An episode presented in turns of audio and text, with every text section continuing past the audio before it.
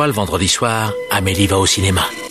Encore Mais il vient deux fois par semaine maintenant, celui-là Triste époque pour le cinéma. Vous trouvez ça normal Mais votre cinéma, votre cinéma, moi je trouve ça irrespirable Enfin, j'en connais un qui va bien rigoler en lisant ça. Eh Daniel, explique-moi, c'est quoi le plan là Je te demande pardon. Nous ne sommes responsables de rien, nous nous excusons d'avance. Bienvenue dans Pardon le cinéma, l'émission qui continue son déconfinement avec des films en VOD en attendant que les salles puissent rouvrir. Bonsoir à toute l'équipe, bonsoir Clara. Wesh Bonsoir Simon. Bonsoir Victor. Bonsoir Marc. Salut Victor. Et bonsoir Sophie, tu es si loin Sophie, tu nous manques. Oui, vous me manquez aussi. Bonsoir Sophie. Salut. Au sommaire de cette émission, comme je le disais, deux films en VOD, puisque nous vous parlerons d'abord de Vivarium et de The Lovebirds, mais aussi une série, ouais, encore une, Snowpiercer, sortie récemment sur Netflix. Pour le passé, nous allons aujourd'hui vous parler à cœur ouvert, puisque nous aborderons la question des films que nous avons vus trop jeunes et de la petite histoire qui va avec, à savoir L'étrange Noël de Monsieur Jack, American Pie, Basic Instinct, Arizona Dream et Bonjour de Ozu. Mais d'abord, il est l'heure des actus. La vache, encore ces stupides actualités. Je les actualités. Au cinéma, c'est comme ça et pas autrement. Ha ha Qu'est-ce qu'on passe au cinéma? Je demandais à la patronne.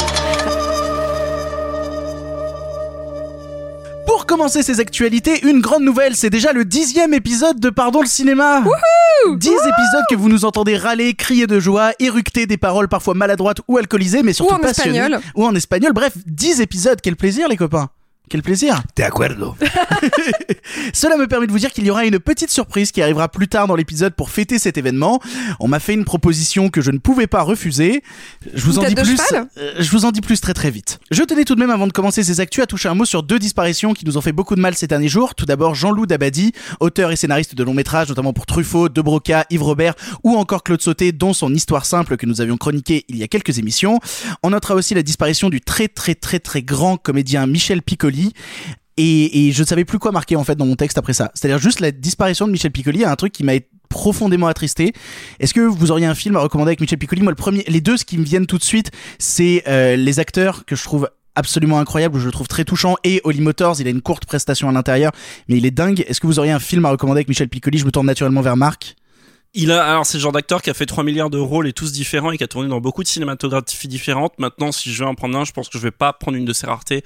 Au contraire, je vais vous recommander, si vous l'avez pas vu, un de ses plus connus. Si vous l'avez vu, je vous conseille de le revoir, euh, comme une sorte d'hommage. Évidemment, c'est La Grande Bouffe de Marco Ferreri, qui est euh, bah, l'histoire de quatre bourgeois qui s'enferment dans une grande baraque et qui décident de bouffer jusqu'à en crever. Et c'est pas, c'est pas une métaphore, c'est littéralement manger jusqu'à en mourir. C'est mon 30e anniversaire, c'est ce qu'on a fait. Absolument. C'est vrai. C'est vrai. Et, C'est vrai. et c'est c'est beau. Il y a il y a il y a Mastro, il y a Marcello Mastroianni, il y a il y a Hugo Tognazzi, il y a Philippe Noiret et donc Michel Piccoli. Et euh, c'est voilà une sorte de cinéma européen qui n'existe plus. C'est un des plus beaux rôles de, de Piccoli. C'est absurde, c'est beau. Euh, Il y a des proutes de Piccoli anthologiques. Pour ceux qui ne l'ont pas vu, il y a parmi les plus beaux proutes de l'histoire du cinéma et ils sont signés Piccoli.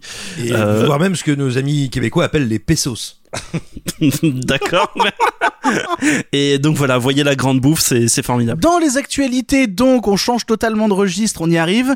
Je suis bien obligé de toucher un mot, euh, vu à quel point cela a fait grand bruit, sur le fait que Zack Snyder, durant un live commentaire de Batman v Superman, a officialisé la sortie de Justice League Snyder Cut pour le mois de mai 2021 sur la plateforme HBO Max. Film remodelé avant sa sortie par un grand nombre de reshoots de Joss Whedon, dû au départ de Zack Snyder après le décès de sa fille, on nous promet ici une version de 4 heures découpée en 6 épisodes, à laquelle a été alloué 30 millions de, dollars de budget pour finir sa post sa post-prod.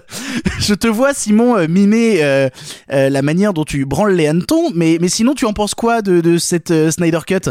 Bah, moi, j'ai eu un rapport assez ambivalent à cette annonce. C'est-à-dire que moi, je fais partie des gens qui apprécient plutôt le travail de Zack Snyder. En tout cas, il y a certains de ses films qui m'intéressent énormément.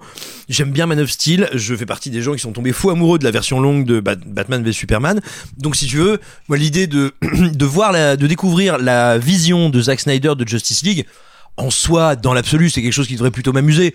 Maintenant, très concrètement, si tu veux, je préférerais qu'il en, qu'il passe à autre chose, qu'il en ait fini avec ça, qu'il arrête avec ces espèces de blockbusters qui l'ont essoré. Bah après, il a son Par- film sur Netflix, là. oui, bien sûr. euh, Oui, voilà, mais c'est ce que je veux dire. Moi, ça, ça m'intéresse plus. Et ce qui va suivre m'intéresse beaucoup plus que de le voir euh, recorriger son monstre de Frankenstein euh, qui a été euh, maltraité par la Warner, euh, de- mutilé par Joss Whedon. En même temps, Joss Whedon, il est pas bon à grand chose d'autre. Euh, donc, donc, si tu veux, déjà d'une, c'est c'est pas une démarche qui m'intéresse beaucoup. Et ensuite, bon, alors on explique qu'il va probablement retourner des trucs, réunir le casting, c'est-à-dire fabriquer du matériel supplémentaire, parce qu'il faut quand même bien dire un truc. Alors Moi- non, non, je crois qu'ils ont fait une annonce comme quoi il n'y aura pas de nouveau tournage. voilà, bah alors. Alors là, moi, ça m'amène à un autre problème, si tu veux, c'est que quand bien même ils vont investir pour lui permettre de d'achever la post-production de ce qui avait été tourné par lui, faut quand même dire que ce qui a été tourné, ça n'est pas le Snyder Cut. Enfin, il y a littéralement pas de Snyder Cut. En fait, quand euh, quand il y a la réception catastrophique de Batman v Superman, il, il doit déjà réécrire, retourner, reshooter. C'est-à-dire que ce qu'à un moment Snyder a envisagé comme euh, apex de cette trilogie, comme suite logique à, à Man of Steel et Batman v Superman, littéralement, ça n'a jamais été filmé, ça n'a jamais été validé. Donc, on aura peut-être un truc augmenté, un truc un peu alternatif. Mais enfin, si tu on veux. parle quand même de deux heures de contenu en plus, c'est quand même grand chose. Et puis en Euh, plus, attends, je crois qu'il a dit qu'il allait faire sauter les, les, les 40 minutes qui viennent de, de Joss Whedon. Donc euh, Oui, non, ça mais- veut dire qu'on est parti sur 1h20 qu'on a déjà vu et 2h40 de nouveautés. Alors, moi, je vais te dire un truc. Je, je croirai en ces chiffres quand j'aurai le- quand j'aurai le machin sous les yeux, parce que c'est un projet qui s'est quand même tellement métamorphosé, tellement transformé, qui a tellement muté. On verra bien ce qu'on a au final. Euh, je suis pas sûr que ça suffise à, à transformer le monstre de Frankenstein en, en, en, en miracle, vraiment. Enfin, tu vois, moi, je, voilà, ça m'intéresse pas beaucoup. Je, il faudrait quand même un monstrueux miracle pour que ça donne un truc plaisant et intéressant. Euh, je reste très dubitatif. Il me semble que le calcul évident de Warner là-dedans, c'est de se dire même si ça nous coûte 30 ou 50 millions de dollars, ça va nous faire en fait beaucoup de com gratuite parce qu'il y a des médias qui n'auraient sans doute jamais parlé de HBO Max, qui vont en parler en fait via euh, via cette nouvelle qu'est le film. Je pense que c'est une erreur parce qu'en réalité il n'y a pas grand monde. En, en numéraire, hein, qui a envie de voir un, un Justice League extended ou renouvelé. Je dire, Moi, moi perso, ayant détesté la première version et étant un grand fan de Batman v Superman, je fais partie des gens qui, qui ont très envie de, de voir la nouvelle mouture. Ne Ah, dis ah, pas qu'il y en a pas. Je veux dire que je veux dire, il y en a pas assez pour que ça représente, euh, à mon avis, une un force- investissement de 30 millions de dollars. quoi. Voilà, ou, ou en tout cas pour que ça représente un investissement communicationnel de 30 millions de dollars. Est-ce que c'est des gens qui vont vraiment euh, s'abonner à HBO Max et y rester? Je suis pas convaincu du tout. Non, je, je suis pas convaincu non plus. Après, euh, moi, là- où ça me pose souci, en fait, euh, la, la vraie différence, c'est que moi j'ai deux problèmes avec cette Justice League, même, même si j'en suis très content avec le Snyder Cut. Mon premier problème, c'est que ça crée un précédent chez les fans de on a réussi à faire bouger les choses pour tel truc, et maintenant on va pouvoir euh, gueuler sur tout et n'importe quoi pour obtenir des recuts. Je vois très bien ce que tu veux dire et je comprends l'inquiétude, tu vois, de... euh, euh, par exemple, on a tous été consternés comme entre, entre Star Wars euh, 8 et Star Wars 9. Non. 7 et 8. Non. Bah justement, que le personnage de Rose a été complètement Ah euh, oui, cuté, ah euh, oui, oui. Non, j'ai cru consterné par la qualité des films. Je fais partie des défenseurs de Star Wars 8 et C'est 9. pas du tout ce que je voulais dire. Ce que je voulais dire, c'est oui, c'est 8 et 9, hein, c'est ça? Exactement. Qu'entre 8 et 9, du coup, les fans ont tellement hurlé que ce personnage-là de Rose, qui aurait manifestement dû prendre beaucoup plus de place, en fait, a été détruit. Totalement. Donc, effectivement, ça peut à la fois être un truc euh, de, de, un outil, un levier, tu vois, qui est laissé aux fans pour pouvoir gueuler et euh, la preuve que euh, maintenant, potentiellement, les producteurs vont devoir céder. Et en même temps, et en même temps, moi, je personnellement, dans ma subjectivité propre, j'ai tellement envie de le voir ce Snyder Cut. Mais ouais, moi aussi. J'ai hein. tellement envie, je suis tellement curieuse. Alors, je j'aime pas Man of Steel, je vénère BVS. On est deux. Et vraiment, quand j'ai vu euh, Justice League, je l'ai vu avec Sophie d'ailleurs, encore, mais pas en festival. Euh, je l'ai vu avec Sophie et tu vois vraiment, on était genre, on était quoi à la fin? Euh, Mais vraiment, je j'ai envie de voir ce qu'il voulait faire. J'ai envie de voir ce qu'il avait à nous donner et j'ai envie de voir du coup ce qui s'est passé. Quitte à ce que ça soit une catastrophe et que ça finisse d'enterrer plein de choses. Oui, tu vois, mais bah, alors, juste avant de passer la parole à Marc, parce qu'il y a quand même un truc qu'on peut pas enlever à ce Justice League, qui est, euh, je veux dire, ratage calamité. au-delà de tout, qui est une Ouais, ouais, espèce c'est un de. accident industriel. C'est hein, voilà, vraiment. c'est c'est l'équivalent Plus ou moins que Suicide Squad. Ah bah bien plus, c'est l'équivalent cinématographique de la fièvre hémorragique. C'est-à-dire que Suicide Squad déjà c'est David Ayer qui le fait, tu sais C'est que bon exactement bah, ce que j'allais dire. D'un côté, t'as un vrai réal et de l'autre côté, donc d'un côté, t'as Zack Snyder et de l'autre côté, t'as David Ayer. voilà, vois. mais, mais mais si tu veux, il y a quand même un truc avec la version qu'on a actuellement de Justice League, c'est que les mecs ils ont fait un film à 300 millions de dollars qui ressemble à Superman 4 et ça c'est et ça c'est génial, tu vois. C'est mais moi c'est un truc que je trouve très beau avec le Hollywood d'aujourd'hui qui est fait par euh, des comptables et des types qui sortent d'écoles de commerce, c'est que si tu veux, tu vois que quand tu arrives à une espèce de débauche absolue euh, de pognon dans un cadre de production qui justement en réalité n'est pas cadré, n'est pas pensé, n'est voilà, c'est ça n'est pas pensé, et ben si tu veux le monde devient extrêmement poreux entre le film à grand spectacle et le bisrital des années 80 et ça me fait beaucoup rire. Après, moi j'entends l'argument de Clara, mais euh, ou, ou le tien Victor, mais Qui en est fait, le même? non non, mais sur le fait que vous ayez très envie et que vous vous donneriez tout pour voir ça.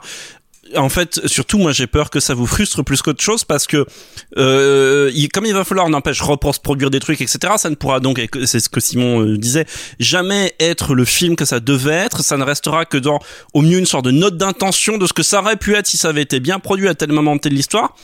Et après, la seule truc, c'est qu'à cette échelle-là, à ma connaissance, il n'y a jamais eu d'équivalent dans l'histoire du cinéma. Le seul truc auquel Superman 2 Exactement, voilà. Le seul truc auquel ça me faisait penser, c'est Superman 2. Superman 2, pour ceux qui savent pas, donc Richard Donner qui a fait les premiers Superman, celui avec Christopher Reeve, c'était un diptyque. Le film, il a été évincé au milieu de la production, il a été remplacé par un autre réalisateur, Richard Lester, qui a fait un Superman 2 assez déplorable. Et en amont de la sortie de, Superman Returns de Brian Singer, Brian Singer a produit la version euh, Richard Donner cut de Superman 2, mais qui est vraiment une sorte de work in progress qui donne à voir ce que le film aurait pu être. Et c'est c'est pas terrible non plus c'est juste c'est c'est intéressant mais c'est un truc de enfin faut s'intéresser c'est un truc de cinéphile quoi c'est un truc de geek et, et donc voilà j'ai peur que que ça soit ça après il y a quand même un côté euh, une, une- quand même incroyablement euh, plaisant dans l'annonce de cette euh, Snyder Cut c'est que ça donne à voir David Ayer en train de rager sur Twitter et Oui, ça c'est vachement tellement. drôle Attendez, j'ai pas suivi, c'est passé mais- mais quoi si Bah, il fait la tête parce qu'il dit je veux mon David Ayer cut sur Suicide Squad. Mais non, personne ne le veut. Enfin, lui peut-être. parce que du coup on a demandé non. à tout le monde il y a même des gens qui sont allés demander à Josh Trank euh, s'il voulait pas le, le Trank et oui, Cut et il a répondu aujourd'hui en disant j'en ai rien à foutre. il a répondu no thank you Ouais, franchement, oui, c'est vraiment euh, merci mais non merci quoi. De toute manière, ici, le seul cut qu'on veut vraiment, c'est le rollerball cut de euh, John McTiernan. Non, c'est euh, Intermezzo, the release, Non. hashtag release the Keshish cut. Non. Release the Non. Keshish cut. Non. Le merguez cut.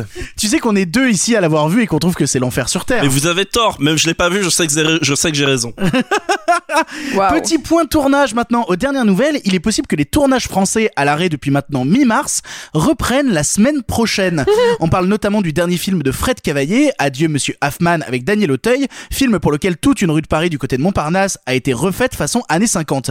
Pour aider les équipes en difficulté, le CNC a débloqué un fonds public d'urgence de 50 millions d'euros, plafonné à 1 million par production en cours et des contraintes pour les tournages, comme le port obligatoire du masque pour tous, sauf les acteurs quand la caméra tourne, hein, et un remaniement des scénarios afin d'éviter par exemple les scènes de foule. On en pense quoi de cette tête plafonnée, de ces contraintes forcées pour les auteurs? Qu'est-ce qu'on en pense de tout ça? Écoute, pas grand chose parce que de toute évidence, euh, les contraintes que tu viens d'évoquer, à savoir, euh, on évite de faire des scènes de sexe à plus de 40 figurants euh, en plan séquence. Bon, on comprend bien qu'elles sont euh, très conjoncturelles et. Ça veut dire qu'ils vont pas venir filmer chez toi, Simon? Eh ben non, mais je suis dégoûté. On devait faire une vie de Napoléon euh, à Bel à un peu revisité et, et, bon bah finalement ce sera juste mon anniversaire. Et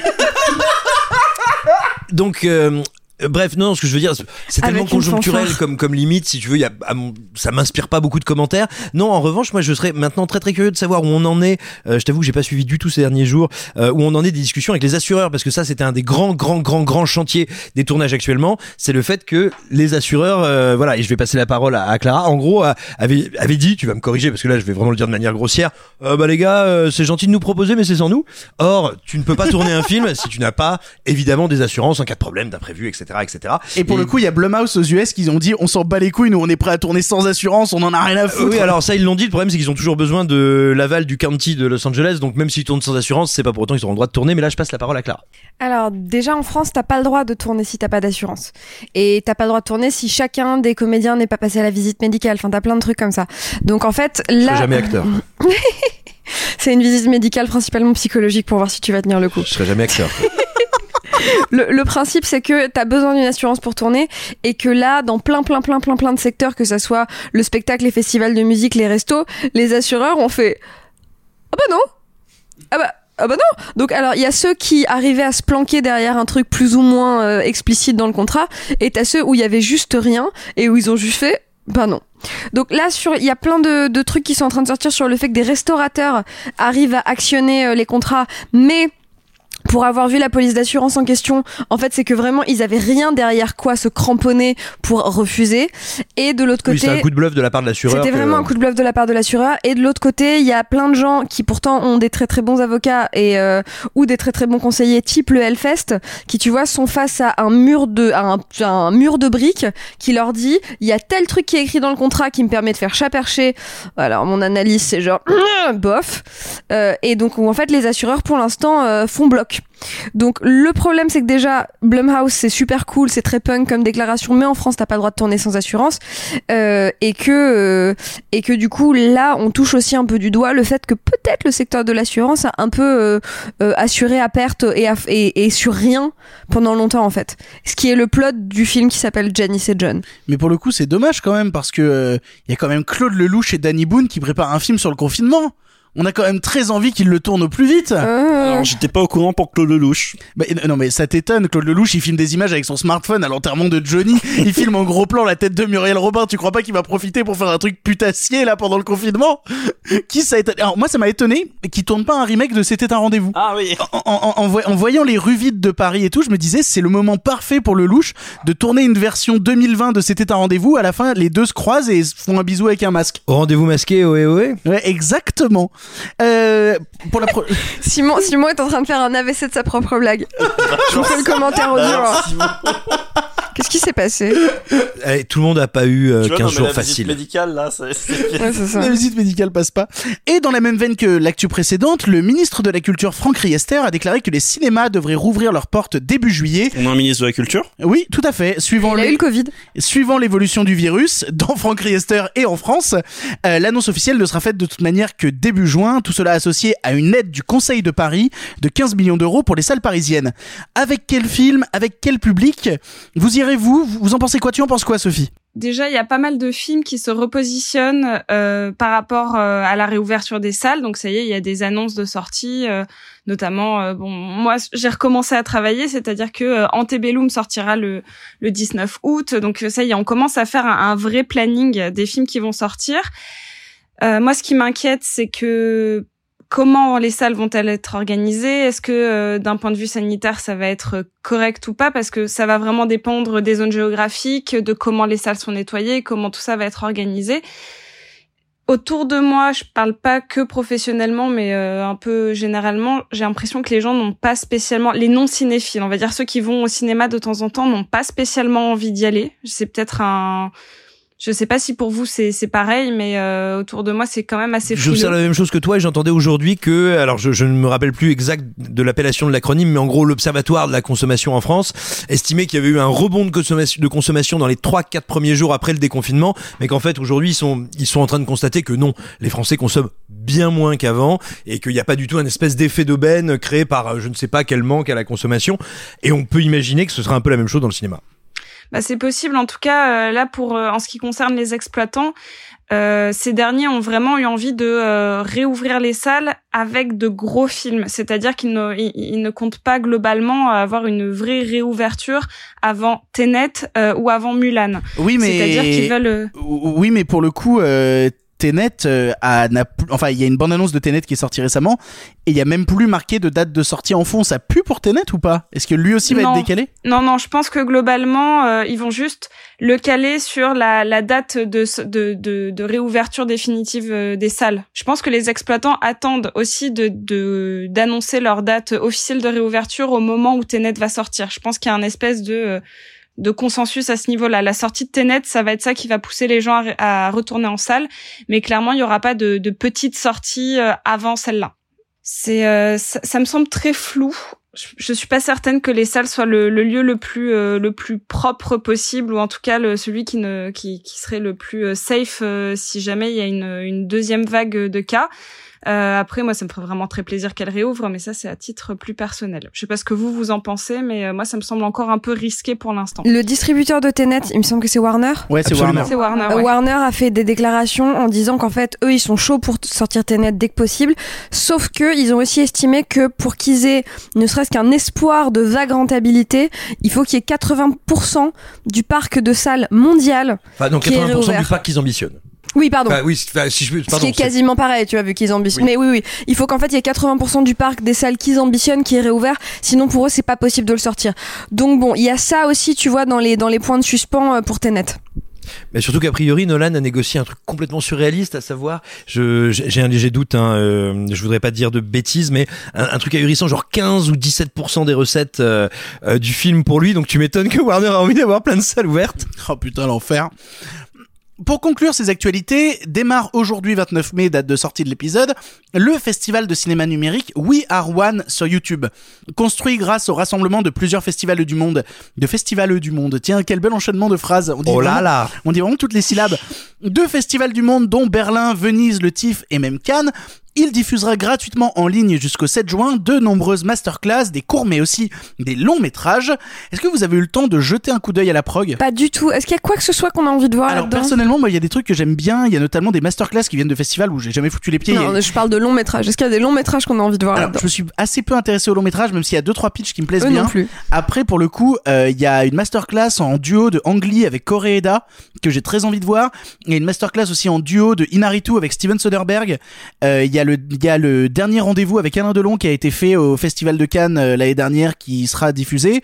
Euh, ah non, j'ai dit Inaritu avec Soderbergh, c'est Coppola avec Soderbergh. Et il y a pas mal de courts métrages qui sont passés par Cannes aussi. Et donc dans l'ensemble, il y a pas mal de choses que j'ai envie de voir. Euh, voilà, mais après je sais pas si ce sera disponible en replay, je sais pas si c'est juste il faut se pointer à l'heure de diffusion et à la fin de l'heure de diffusion ça disparaît.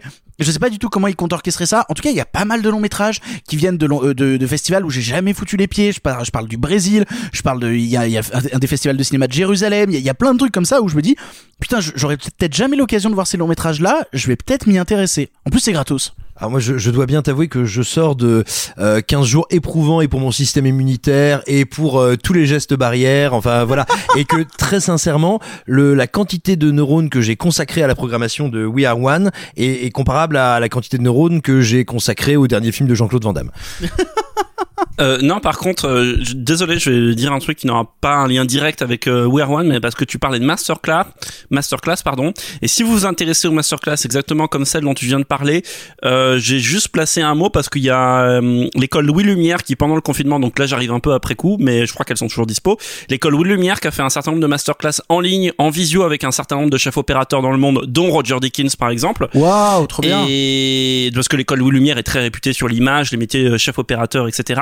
Donc voilà, si vous vous intéressez aux masterclass, n'hésitez pas à aller jeter un coup d'œil à ça. Mais ça n'a pas de rapport direct avec We Are One. Désolé. Ah bah, après, c'est encourager les gens à avoir des masterclass, donc c'est toujours stylé. Non mais c'est surtout qu'en fait, en fait, ce que, euh, comme, comme- comment dire, le fait que tu es accentué de toi-même sur les sur les masterclass me fait dire que presque il arrive un peu à la bourse ce festival We Are One parce que finalement il y a eu non mais il y a eu tellement de contenu dématérialisé pendant le confinement que revenir avec un nouveau truc dématérialisé en période de déconfinement même si tout le monde dans le monde n'en est pas au même stade euh, sur l'épidémie et le déconfinement Et surtout ça me paraît un peu étrange mais en même temps bon il faut bien que ça existe euh. Et surtout quand ton festival a quand même le nom d'une mauvaise chanson, tu sais, avec plein de stars qui chanteraient euh, de manière chorale euh, pour dire que euh, il faut pas laisser les petits enfants jouer avec des mines tu antipersonnelles. vois pas Thierry Frémaux dans le clip We Are the World? Ah oui, on, on veut ça. Après, c'est pas étonnant quand même que les festivals de ciné soient à la bourre. C'est-à-dire, euh, ne serait-ce que euh, déjà tous les contrats. Je pense que ça a dû demander pour réussir à, à faire ce truc-là, à diffuser tous ces trucs-là, tous les contrats d'autorisation que ça doit demander. Ça doit être un Mais- certain enfer. Enfin, le- spécialiste contrat, c'est Clara, mais euh, Ah bah non, c'est Simon. Simon, tu, tu fais de la rédaction contractuelle, non? T'es un peu spécialiste de la technique Ah contractuelle? non, alors moi la, la partie contractuelle de, de mon existence est, est beaucoup plus. euh, c'est notre contrat de mariage, c'est ça? C'est exactement ça, Clara. Euh, par, par- par contre, je crois qu'il y a Venise qui a annoncé qu'il maintenait. le... Non mais oui, je suis absolument sérieux. Abs- abs- abs- abs- abs- absolument merci pour la sérieux. Euh, non mais parce qu'il y a, il y a par, par contre, il y a Venise qui, je crois, a annoncé maintenir leur édition pour cette année à p- plus petite échelle, etc. Ouais, en septembre, ouais. Plus petite échelle, euh, ils ont annoncé que quelles que soient les, les mesures barrières dont il y aurait besoin, ils les respecteraient, mais effectivement, ils ont confirmé euh, édition. Pouah, beaucoup d'actu, c'était long. On passe tout de suite au film du présent et l'on démarre immédiatement avec Vivarium.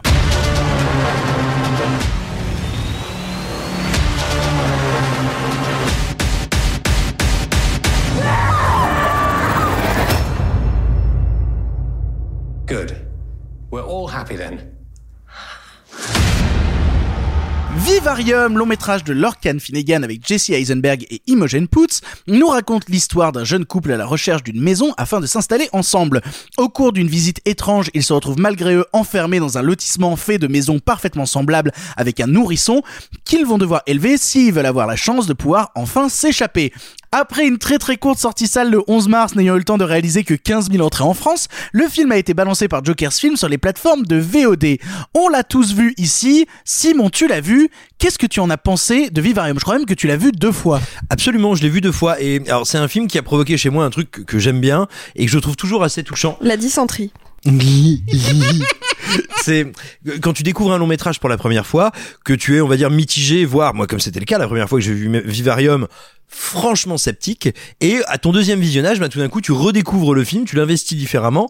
Et euh, et puis il commence à t'intéresser parce que bon moi voilà pour le dire très simplement la première fois que j'ai vu Vivarium j'ai eu le sentiment de voir euh, un court métrage sympatoche invraisemblablement étiré qui avait pas grand chose à dire et qui se croyait beaucoup plus malin qu'il n'était et en fait quand je l'ai vu la deuxième fois, j'ai compris qu'il y a beaucoup de choses, non pas à côté desquelles j'étais passé, parce que le, film n'est pas très fin. En revanche, que euh, je, je prenais moi le film de haut, parce que je ne voyais pas à quel point il avait très simplement d'être envie d'être un récit en réalité très cohérent et qui, bien plus que le fantastique ou la grande leçon de morale, la grande mise en abîme sur notre condition d'être humain, euh, avait envie d'être une comédie très acide, très noire, pas tant méchante que acide, ce qui est assez rare finalement euh, d'un point de vue, on va dire, en termes de ton. Et, et donc voilà, moi ce que j'aime beaucoup dans le film, finalement, c'est exactement ce qui m'avait agacé au premier visionnage, c'est sa simplicité, c'est euh, le fait qu'il il a pas envie de nous dire autre chose que, ben, très franchement, euh, notre vie actuellement, dans notre euh, société aujourd'hui, là, euh, On vit dans temps une des- société, Simon. Eh oui.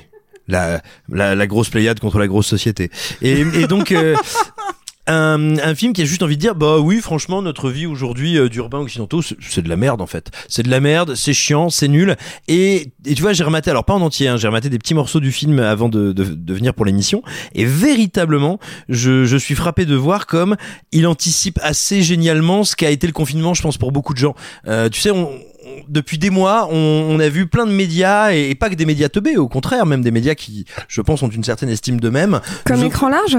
N'est-ce pas? Nous offrir des, des journaux de confinement, nous offrir des euh, ce que le confinement va changer, cette merveilleuse introspection en nous. Alors qu'en fait, pour beaucoup de gens, non, le confinement, c'est quelque chose qui change pas grand-chose du quotidien. Il y a plein de gens qui sortent pas le soir, qui vont pas au bar, qui vont pas dans les terrasses, qui rentrent du boulot, qui sont crevés, voire même qui n'ont pas de taf. Et en fait, si tu veux littéralement euh, le, film hein, de manière un peu alors visionnaire c'est un grand mot mais avec un tout petit peu d'avance sur son agenda touche à une espèce de d'absolu vide tu vois euh, symbolique humain euh, poétique de notre mode contemporain que je trouve plutôt très joli Bah, pour le coup, moi, c'est un truc que j'aime bien dans le film et je trouve très en phase avec son époque sur, peut-être que c'est euh, par rapport à mon âge que je suis un peu touché par euh, des thématiques de peur de finir enfermé dans son couple, de peur d'être enfermé dans une routine, de peur d'être enfermé avec un enfant. Ce qui est arrivé justement, tu parlais de confinement, c'est des gens qui se sont rendus compte que, euh, oh putain, en fait, c'est pas les professeurs qui font un, un, un taf de merde, c'est juste que je sais pas élever mon gosse. Tu, tu vois, il y a eu plein de trucs comme ça qui sont arrivés pendant le confinement et je trouve que ça a fait alors un après, alors après curieusement beaucoup de ces gens n'étaient pas confinés avec Imogen Poots oui, c'est ça. Alors que là, ils auraient passé quand même un, un confinement assez incroyable. Euh, et pour le coup, moi, ce que j'aime bien en fait dans le film, c'est euh, c'est un peu bêta de le dire comme ça, mais c'est vrai. Pour moi, c'est un épisode trop long de Black Mirror. Et pour le coup, je, sais que Black Mirror ne fait pas l'unanimité, ça fait pas consensus, c'est certain. Et personnellement, moi, c'est une série que j'aime énormément, qui, que je trouve très intéressante sur plein de sujets. Et je trouve que, euh, ouais, Vivarium pourrait être un épisode de Black Mirror qu'aurait duré un peu trop longtemps. Et donc par ça là, par ça, par par cet aspect, le film me plaît pas mal, surtout qu'il esquisse en fin de parcours euh, une idée d'un truc un peu fantastique euh, sous la maison, etc. Où ça m'intéresse pas mal. Truc qui, on m'a expliqué plus tard, a dû être beaucoup coupé à cause de restrictions de budget. Il y avait normalement une, une Ah beaucoup- ouais? Ouais, il y avait en fait c'est euh, alors c'est Jesse Eisenberg qui m'a expliqué ça. Euh, et non, en fait à la base c'est Lorgan Finnegan et euh, enfin le réalisateur qui m'en a parlé et après euh, Jesse Eisenberg me l'a expliqué. Mais en gros, il y avait une grosse partie du film, littéralement tout le dernier tiers qui se passait sous la maison. Ah, et donc du coup, tu comprenais ce que c'était que ce bordel Exactement. Et, et, et en fait, à cause des restrictions de budget, ils ont dû le réduire à une scène de 4 minutes. Et c'est une frustration pour tout le monde parce que par exemple, Jesse Eisenberg, il expliquait, c'est ça qui m'a fait signer le film. C'est ce truc-là qui m'a fait dire, ok, je veux le faire, c'est incroyable, je veux aller dans ce Mais film. donc ça prouve que le reste est nul. Ça prouve que le reste est nul parce qu'il sait pas s'adapter à ses moyens et donc il fait un film, il fait un film nul au-dessus de ses moyens qui, comme l'a dit Simon, mais mais mais contrairement à Simon, j'ai pas eu la chance de le revoir deux fois. Donc euh, qui, est, qui est totalement au-dessus de ses moyens, qui est un court métrage d'école qui se finit sans trop en dire, qui se finit sur un truc vraiment en mode ah ouais, en fait, c'est vraiment comme ça que ça se passe. Et puis ça, et, et- et non, c'est c'est c'est c'est un film qui m'échappe totalement. Et le fait que tu me dises ça, c'est encore plus catastrophique pour moi parce que c'est vraiment que le type en fait ne sait pas C'est aller. la honte Non mais le type, le type ne sait pas bon, aller au-delà de son idée et ne sait pas aller au-delà du démonstratif, c'est-à-dire qu'il a besoin d'un segment démonstratif dans son film pour dire de quoi il s'agit et que s'il a pas ce segment parce qu'on lui a pas donné d'argent alors qu'il aurait pu réfléchir et que c'est jamais une question d'argent pour faire du bon cinéma et que c'est non. Je fais, je fais un geste de la main qui signifie euh, oui, mais bon, Non. quand même, moyen, moyen. Oui, sauf que tu peux, tu peux, tu peux, tu peux faire particulièrement ce genre de film. Tu peux le faire avec 3 francs 6 sous. Plein de films l'ont fait et le film est déjà Oui, fait il n'y a pas 3 de francs 6 figurant, il n'y a pas d'extérieur. Il a déjà fait Vivarium, avec 3 c'est francs déjà 6 fait avec 3, francs, euh, 3 francs 6 sous. Ce qu'il faut savoir, c'est que genre Donc là, par c'est exemple, 3 francs et 2 sous, c'est ça. Mais pour le coup, en fait, le euh, le, le jardin, euh, le trou que creuse Jesse Eisenberg dans le film, en fait, le haut du trou était euh, à Londres et et le fond du trou était en Belgique. C'est-à-dire vraiment, ils ont été obligés de penser à des trucs comme ça et, et même ne serait-ce que par exemple. euh, oui, non mais c'est compliqué, mais ça se comprend. C'est Euh, souvent comme ça, tu sais. Mais non, mais c'est parce que Belgique, c'est parce que c'est parce qu'il y a un truc. Le fond du trou est en Belgique. le fond du trou. Mais non, mais c'est pas et, pas et pareil, c'est tu vois le, le, film qui a Belgique, le film qui a 50 000 logos génériques parce qu'il a été tourné partout avec tous les fonds possibles en Europe, etc. Tout ça pour arriver à un film qui vaut Je me suis fait la même qui réflexion. vaut ouais. 3 francs 6 sous pour tourner un, un trou en Belgique parce qu'ils ont des avantages fiscaux parce qu'ils ont des avantages fiscaux en Belgique mais sur quel genre de sur quel genre de cinéma on est? Et du coup ça emmène sur quoi? Ça on est sur un cinéma qui est tellement dans une pseudo bricole à échelle européenne que quel est le producteur qui encadre ce film là comment il y a un producteur qui est pas dit à son qui est pas dit à son cinéaste? Tu ne pourras pas tourner cette séquence cette fameuse séquence sous la maison dont tu m'as parlé. Donc j'apprends là l'existence. Tu ne pourras pas. Démerde-toi pour que ton film soit compréhensible. Donc du coup tu as une sorte d'essai d'objet euh, euh, de mec qui sort de troisième année d'école de cinéma qui a fait son film en mode ça fait réfléchir t'as vu je- j'intros fait un truc introspectif sur euh, les gens dans un bocal etc donc oui en effet après on peut télescoper ça sur tout ce qu'on veut le confinement et tout et, et, et, et l'analyse de Simon est plus intéressante que le film en lui-même mais du coup ça me pose problème sur ce que sur, sur ce qu'est le J'ai souvent ce genre de problème quand je discute avec Sophie. et, et, et, et, et moi, et le, le film en fait m'a fait penser. Pour moi, c'est le, c'est le fi- film qui va dans la même case que The Room, euh, dont on a parlé dans la dernière mission. C'est mieux que The Room. The c'est Room. mieux que The Room pour la simple et bonne raison. A la politesse de pas le C'est cristal. hein. c'est mieux que The Room pour la simple et bonne raison. C'est un peu plus joli Mais formellement. oui, il y a des choses intéressantes graphiquement dans le film quand oui, même. il y a des choses intéressantes, mais ça c'est comme quand les blogueurs écrivent que, écrivent qu'un film qui est une belle proposition de cinéma, un truc qui veut rien dire. Les blogueurs oui, écrivent. Oui, oui, exactement. Donc, donc, donc, donc, donc, non, Et tu as ça. sature. Et que, et que euh, l'alchimie et que les deux acteurs, Jesse Eisenberg et Imogen Poots, ça marche pas si mal. Maintenant, c'est bête. C'est bête et en plus, ça se veut intelligent. C'est pas bête, c'est simple. Mais c'est bête, ça veut réfléchir. mais non, vraiment. Je, je trouve dur quand tu dis que c'est bête alors qu'il essaye juste de te donner un propos simple, un Mais le truc au début avec les J'ai cadres, l'impression que vous les- parlez de moi. La, la symétrie, le Va truc et ranger ta tout. chambre, toi, ok hein dès, dès le début, le film qui veut avec ces quartiers interminables, etc. Qui veut toi-même, tu l'as dit, genre le film, on vit dans une société, t'es dans du ça fait réfléchir movie et, et genre pour moi c'est euh, genre non, je, suis- je suis pas d'accord, hein, Marc. Je trouve pas que le film est un propos. Je suis pas fan du film. Je le trouve trop simple, mais je trouve pas qu'il soit prétentieux. C'est peut-être ce qui fait que j'ai encore un petit peu d'affection pour le film, c'est que Je suis euh, d'accord. je trouve que c'est un, épi- un épisode de la quatrième dimension euh, trop long. Ça dure 20 Mais donc, minutes, hein, les att- épisodes de la quatrième désolé, je te coupe dimension. Sophie, je te 20 laisse minutes. reprendre après. Mais donc ça fait deux fois qu'il y a deux d'entre vous qui disent que le point positif du film, c'est de ressembler à une série, sauf que c'est un épisode trop long. Déjà, il y a deux défauts, c'est que ça ressemble à une série et pas à un film, et qu'en plus c'est trop long. Je te laisse reprendre. Non, mais des fois, d'avoir un, un, un propos un petit peu simple, ça ne veut pas dire que c'est bête. Je trouve qu'il y a des choses qui marchent dans le film. Je trouve que la photo est jolie, que les acteurs jouent bien, euh, euh, Oui. que t'as quelques scènes qui marchent bien. Euh, je pense notamment à la à l'en- à l'enfance quand euh, quand leur rapport à l'enfant, je le trouve tellement plus intéressant que dans The Room. Tu sens que euh, qu'au final, c'est franchement c'est pas c'est pas gentil de comparer les deux. c'est hein. vraiment leur euh, le fait que cette chose n'existe pas, qu'ils sont au courant, qu'ils n'essaient même pas d'avoir de l'affection, parce qu'au final c'est ça le piège. Et ça, je trouve que euh, euh, ça n'a pas un propos euh, révolutionnaire sur la parentalité, mais ça a au moins. Ah bah si justement je mais je suis d'accord avec toi Sophie c'est un des trucs vachement réussis dans le film mais mais justement et je te redonne tout de suite la parole je trouve que c'est très réussi parce que ça en parle sans essayer de se planquer de se cacher ça te parle quand même de deux personnes qui se sentent incroyablement enfermées dans le quotidien qu'ils ont rêvé et pour qui ce qui devrait être le fruit sacré de leurs entrailles est en fait un repoussoir absolu qu'ils haïssent en étant conscients qu'ils n'ont pas le droit de le buter. Et, et je trouve que c'est au contraire très intéressant Mais de ça existe déjà ce film, ça s'appelle American Beauty, ça a été fait il y a 20 ans, ça existe déjà. Mais non, mais pas du tout, ça n'a aucun rapport. À la limite, euh, ce que disait Simon, moi, ça me rappelait plus euh, We Need to Talk About Kevin, qui était Oui. vraiment beaucoup plus méchant. Je suis d'accord Et, avec toi. euh, mais, mais là, le film a, a ce, euh, à ce côté, ce, ce n'est pas à eux. Et pour moi, c'est ça, c'est un film sur la, la dépos, enfin, oui, la, dépossession, le fait qu'ils n'ont plus aucun impact sur leur vie. Et je trouve pas que, euh, que le film essaie de te le raconter de manière, euh, c'est pas subtil, c'est assez simple, mais je trouve que globalement ça fonctionne. C'est trop long, il y a, pas mal de choses qui sont un peu bancales. Je trouve que le film aurait pu être mieux. C'est un peu triste. Globalement, ils avaient pas mal d'éléments pour que ça fonctionne. Après, ce que euh, ce que Victor a dit sur le fait qu'ils aient euh, qu'ils aient eu des soucis de budget, qu'ils aient pas pu expliquer le film, bah ça en fait euh, quelque chose d'incomplet. Bah, donc pour moi, le film n'est pas le simple. du film, c'est qu'il est Donc c'est pas du pas cinéma simple. Donc c'est pas du cinéma Je simple. trouve justement que le film est trop confus par moments et que les métaphores ne sont pas du tout lisibles, notamment euh, tout ce truc sur le fait que quand il mange ça n'a pas de goût, tu vois qui revient quand même plein de fois, je vois pas en quoi c'est une métaphore pertinente. Ils ont perdu le goût de la vie. Oui, mais enfin euh, Non, Mais c'est- cette des métaphores simples. C'est des Cette métaphores. vie n'a pas de goût, elle n'a pas de sens. Non mais voilà, tu vois, une sur- métaphore, y a pas besoin de surexpliquer. Ok, non, non, attends, j'entends, j'entends. Ok, d'accord, ok. Euh, le gamin qui regarde la télé, il y a un truc tout chelou dans la télé. Qu'est-ce que c'est? Euh, Je sais pas, c'est une nouvelle génération abrutie par la télévision et les médias. Ouais, donc, donc, ouais. donc ça fait réfléchir. Donc on est sur ce genre de truc. Mais, mais- Tu mais vois en quoi c'est un problème le cinéma En fait, j'ai l'impression que c'est vraiment un truc de, de, de, des- En fait, des derniers films qui sortent. Dès qu'un film essaye d'apporter une réflexion sur la société, on le classe dans, la- dans le truc, ça Non, fait Marc, réfléchir. Marc dit, c'est pas une réflexion, c'est une posture qui imite alors, la réflexion. alors, non, mais attends, déjà, vous êtes contradictoire dans votre argumentaire. Vous pouvez pas dire c'est un film simple et en même temps c'est un film qui apporte une réflexion sur la société. Ah, moi, je dis juste un film simple. simple. Ah, un moi, il film apporte simple, aucune c'est réflexion. Bonjour- un film simple, c'est Bonjour de Ozu et on va en parler tout à l'heure. Ça, c'est du cinéma simple.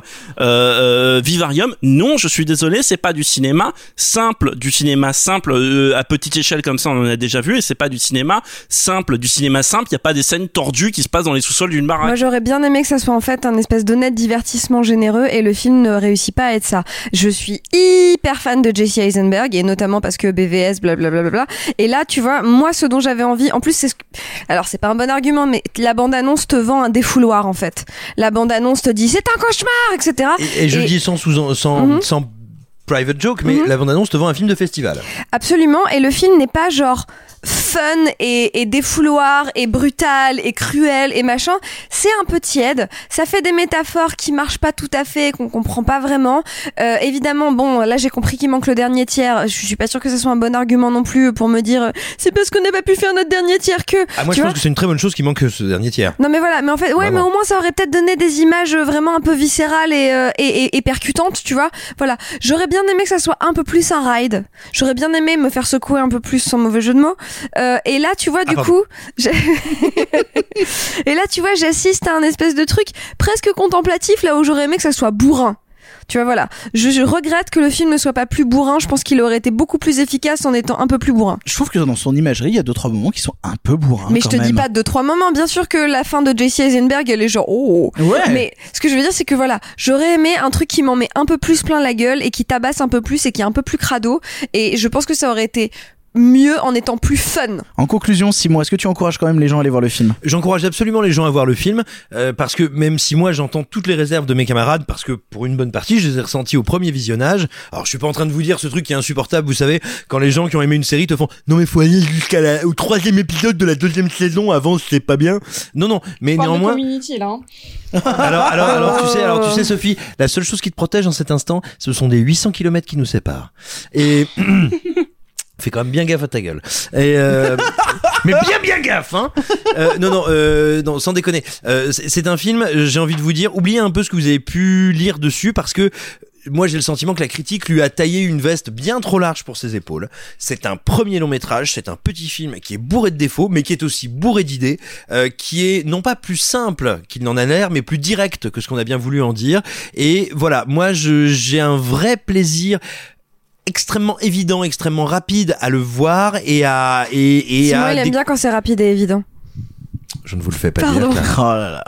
Et et donc tout simplement, voilà, je prends beaucoup de plaisir à sentir ce, ce cinéaste qui est Lorcan Fingan, qui euh, bah, commence à se déployer, à trouver justement mais plein d'idées très très très marrantes. Et, et je trouve que c'est un long métrage qui est beaucoup plus retors et beaucoup moins évident qu'on ne veut bien le dire. Bref, vous l'aurez compris, c'est un film qui divise ici. Peut-être que le suivant fera un peu plus unanimité, puisqu'il Il n'y arrive pas. Ça y est. il s'agit de The Lovebirds. Oh no, imposters, that sucks. Everyone, unmask yourself.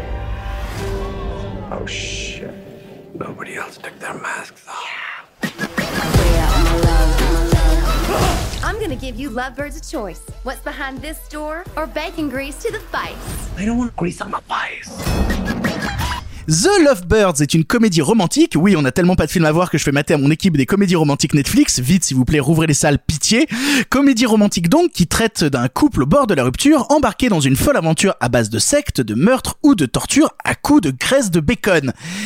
Rouvrez les salles, par pitié. On retrouve au casting les très talentueux qu'on aime beaucoup, Issare ou Kumail Nanjiani. On l'a vu, et je me tourne donc vers Clara. Clara, qu'est-ce que tu en as pensé de The Lovebirds? Eh ben écoute, je l'ai maté avec une copine hier soir, donc la veille du jour où on enregistre ce podcast, et on a passé un très honnête bon moment. Et, et pour en revenir, alors voilà, donc je vais pas me lever, me battre avec vous en hurlant que c'est génial, parce que y a, je, je, je sais que si j'ouvre, c'est que je suis la personne qui a le plus aimé.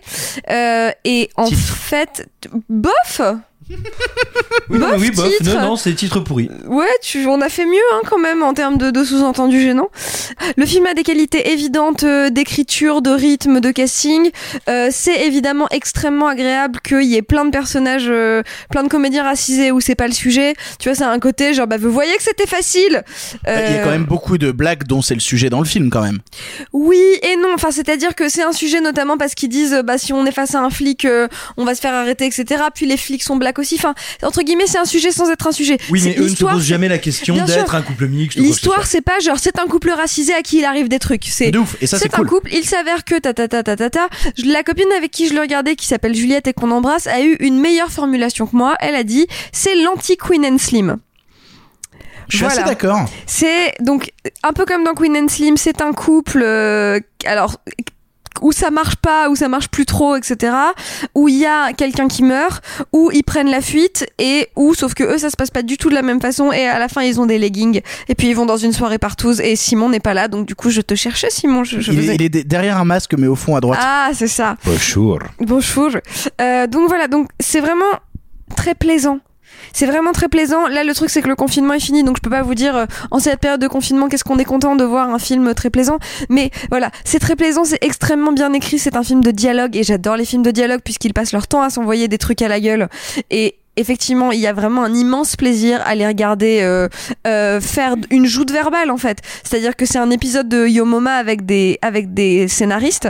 Euh, donc voilà, le film est hyper plaisant, les comédiens jouent hyper bien, euh, l'histoire va un peu nulle part, mais de toute façon elle partait nulle part non plus et il se passe pas grand chose. C'est un enchaînement de péripéties, c'est un enchaînement de sketchs, mais franchement, est-ce qu'on n'est pas hyper content d'être devant un film extrêmement bien écrit avec des super comédiens et où on passe un honnête bon moment?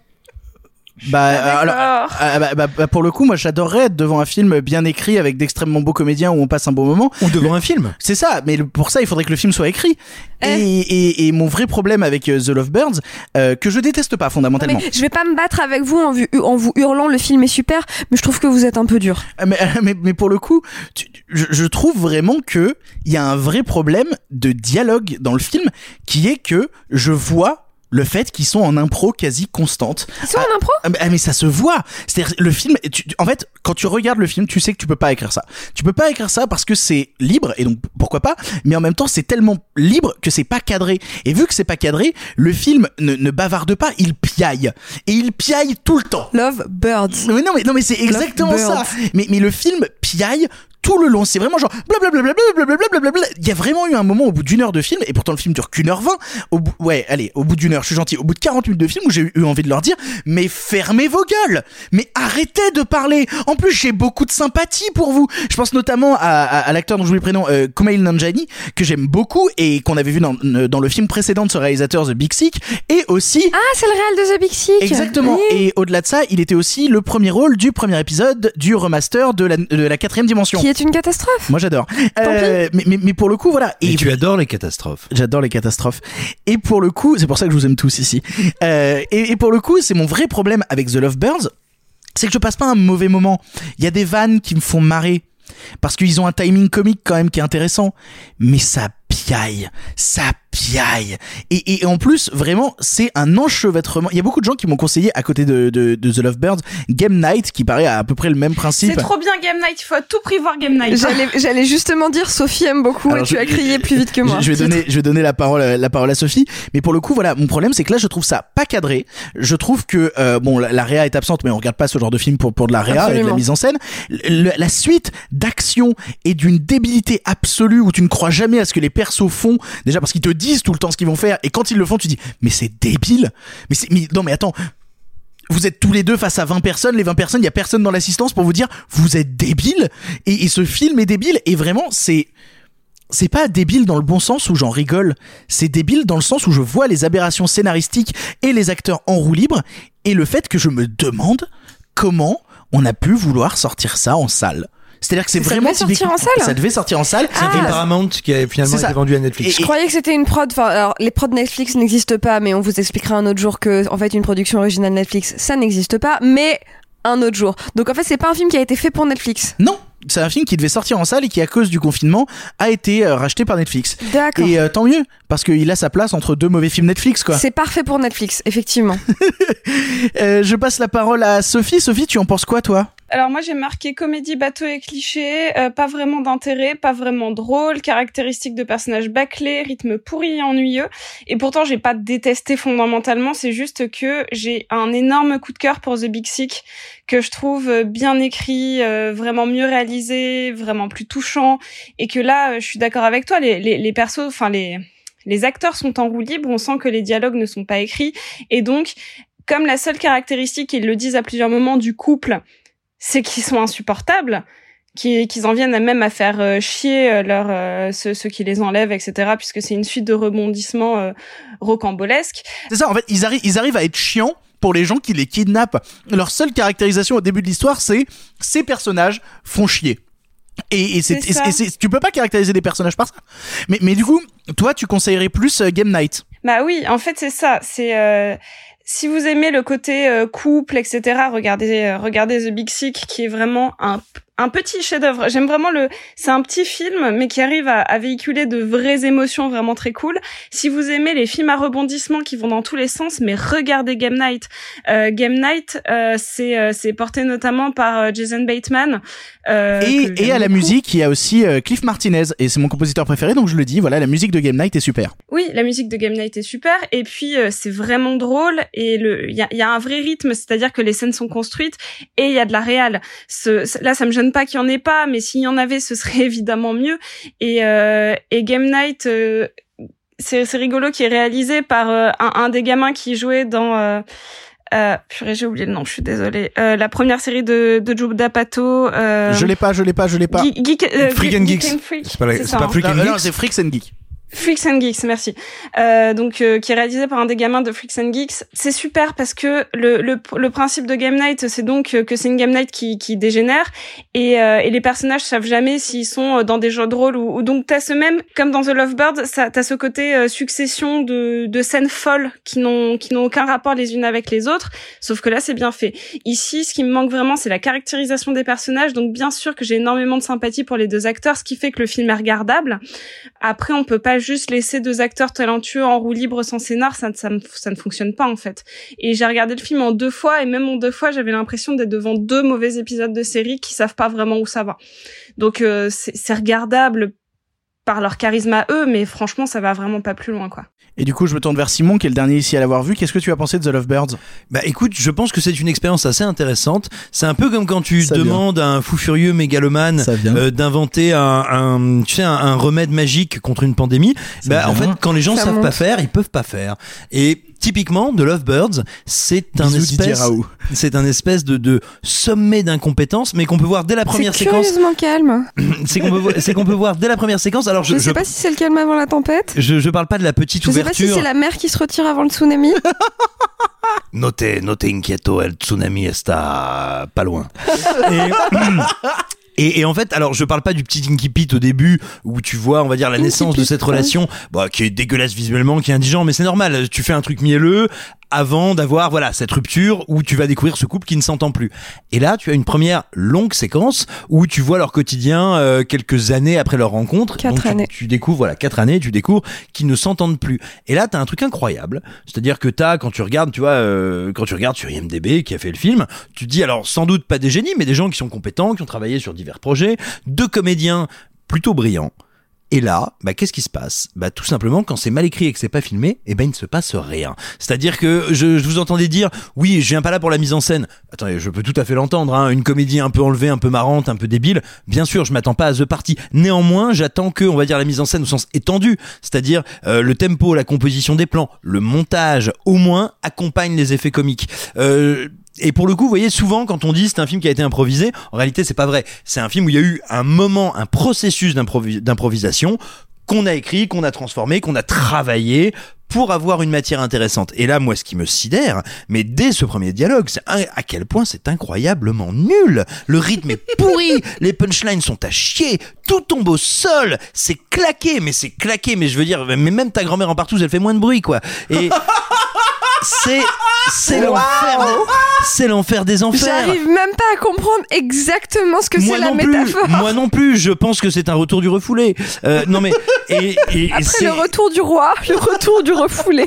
et, et- et c'est Aragorn, incroyable. ta mais, grand-mère. mais, j'ai- mais quelles que soient les séquences, il y a pas de choix, il y a pas d'idée de tempo. Tiens, un autre truc qui arrive aussi dans la première moitié du film, à un moment, un personnage se fait écraser par une voiture, mais pas écrasé à moitié, tu vois. On avance, on l'écrase, on J'ai recule, beaucoup ri, on moi avance. j'ai beaucoup ri. Et ben je trouve que à ce moment-là, littéralement, le rythme des actions, mais le- encore une fois, le montage, comment on les assemble, ça me fait pas rire. C'est mou, c'est lent. Pour moi, c'est un film d'incompétent, mais porté à un niveau mais de fusion totale. Et réussir à faire ça avec ces deux comédiens qui pourtant normalement sont des turbines, je veux dire, des turbines à énergie, sont des, des trampolines pour n'importe quelle vanne pourrie, ça me sidère. C'est-à-dire qu'il n'y a pas un moment où je me marre, il n'y a pas un moment où je me détends, et je trouve ça mais d'un embarras, mais terrible.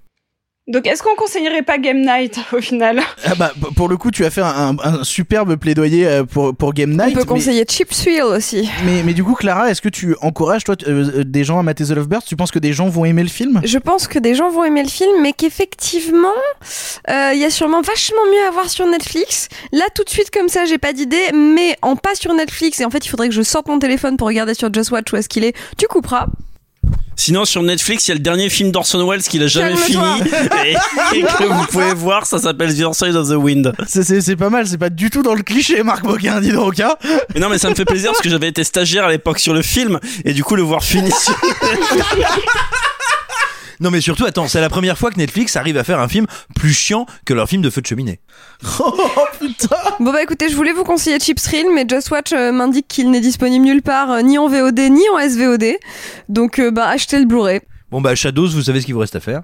Chip Thrill, c'est pas con pour Ah, mais- Shadows. ah, mais, pardon, attends, excuse-moi, non, je non, je fais une confusion. Bah on coupera pour le coup, C'est- totalement C'est type Game Night, mais, en vénère. Oui, non mais je fais une confusion euh, débile avec un autre chip machin. Non, Non, Chip Thrill, c'est un, c'est un mec qui se fait inviter par un couple de richoux euh, à faire un action ou vérité, et il se rend compte que c'est un film que j'ai vu au bif, et il se rend compte qu'il y a un autre euh, Pékin moyen euh, qui s'est fait inviter aussi, et en fait le couple de richoux euh, leur font faire que des trucs un peu violents et dangereux, et, euh, et évidemment ça va pas où on croit. Et ça s'appelle Chip Thrill, et c'est, euh, et je, enfin, en fait c'est, c'est plus un écho à Game Night qu'un écho à Lovebirds, donc du coup on sait plus du tout pourquoi est-ce qu'on parle de ça. Bah oui vous êtes Ça en marche noire, vérité de Victor à la tronche. C'est vrai. Référence très personnelle. On reste chez Netflix et on va passer maintenant à une série puisque nous allons vous parler de Snowpiercer. Sometimes you have to lose something to find it again. Snowpiercer! Once you pass through that door, there's no turning back.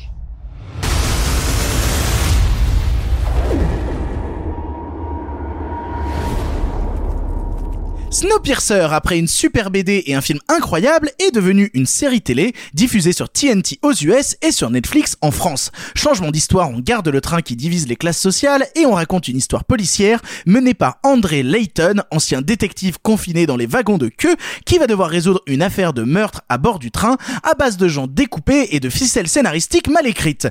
J'ai déjà beaucoup donné mon avis online sur cette série, je viens de le faire encore. Je vais laisser mon équipe s'exprimer, à commencer par Sophie.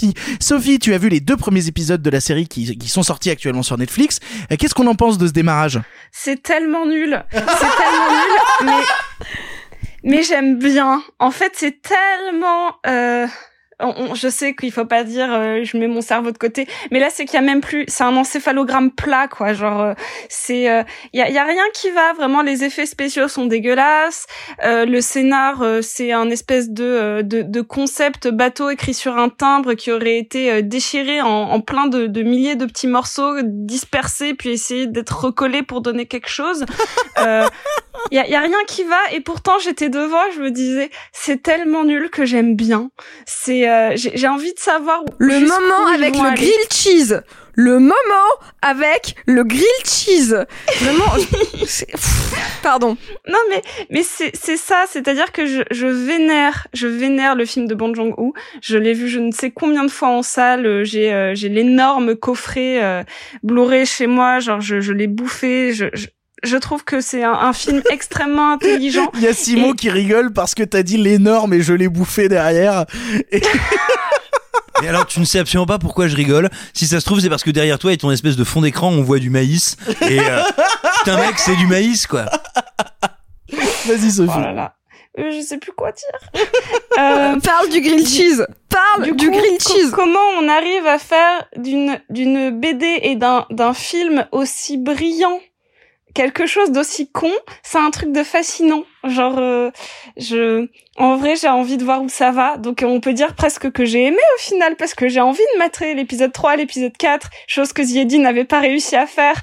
Donc, euh, Bah, bah, pour Là, le coup, envie- euh, pour le coup, tu, tu rigoles, mais j'ai un peu la même chose moi, c'est-à-dire que j'aime pas tout ce que j'ai vu pour l'instant, mais comme toute série américaine bas de gamme où on te met un policier qui a pas sa place dans un milieu, oh là là, c'est bizarre, ça crée des quiproquos. C'est vrai que c'est bas de gamme. hein. Ah oui, non, c'est c'est bas de gamme. Ah, Hein. mais oui. Oh là là. Et, et bah pour le coup, ça non, me c'est mieux donne que ça. C'est du bas de gamme qui coûte cher. C'est ça, moi j'adore. Mais, mais le problème, c'est que quand ça coûte cher ces derniers temps, notamment via HBO, on le voit à l'image. C'est-à-dire, je trouve que HBO, justement, bah, j'en parlais dans la très bonne vidéo que j'ai fait sur une chaîne qui s'appelle In the Panda, allez voir ça. Mais dans cette vidéo, j'explique euh, clairement que euh, HBO a mis un nouveau standard en termes de production value dans les séries et dans la manière de mettre du pognon dans les séries et que ça se voit à l'image, ou même d'autres séries, je pense à The Handmaid's Tale, qui avec, qui avec très peu de moyens arrive à te faire croire à son Ouais, univers. looks expensive.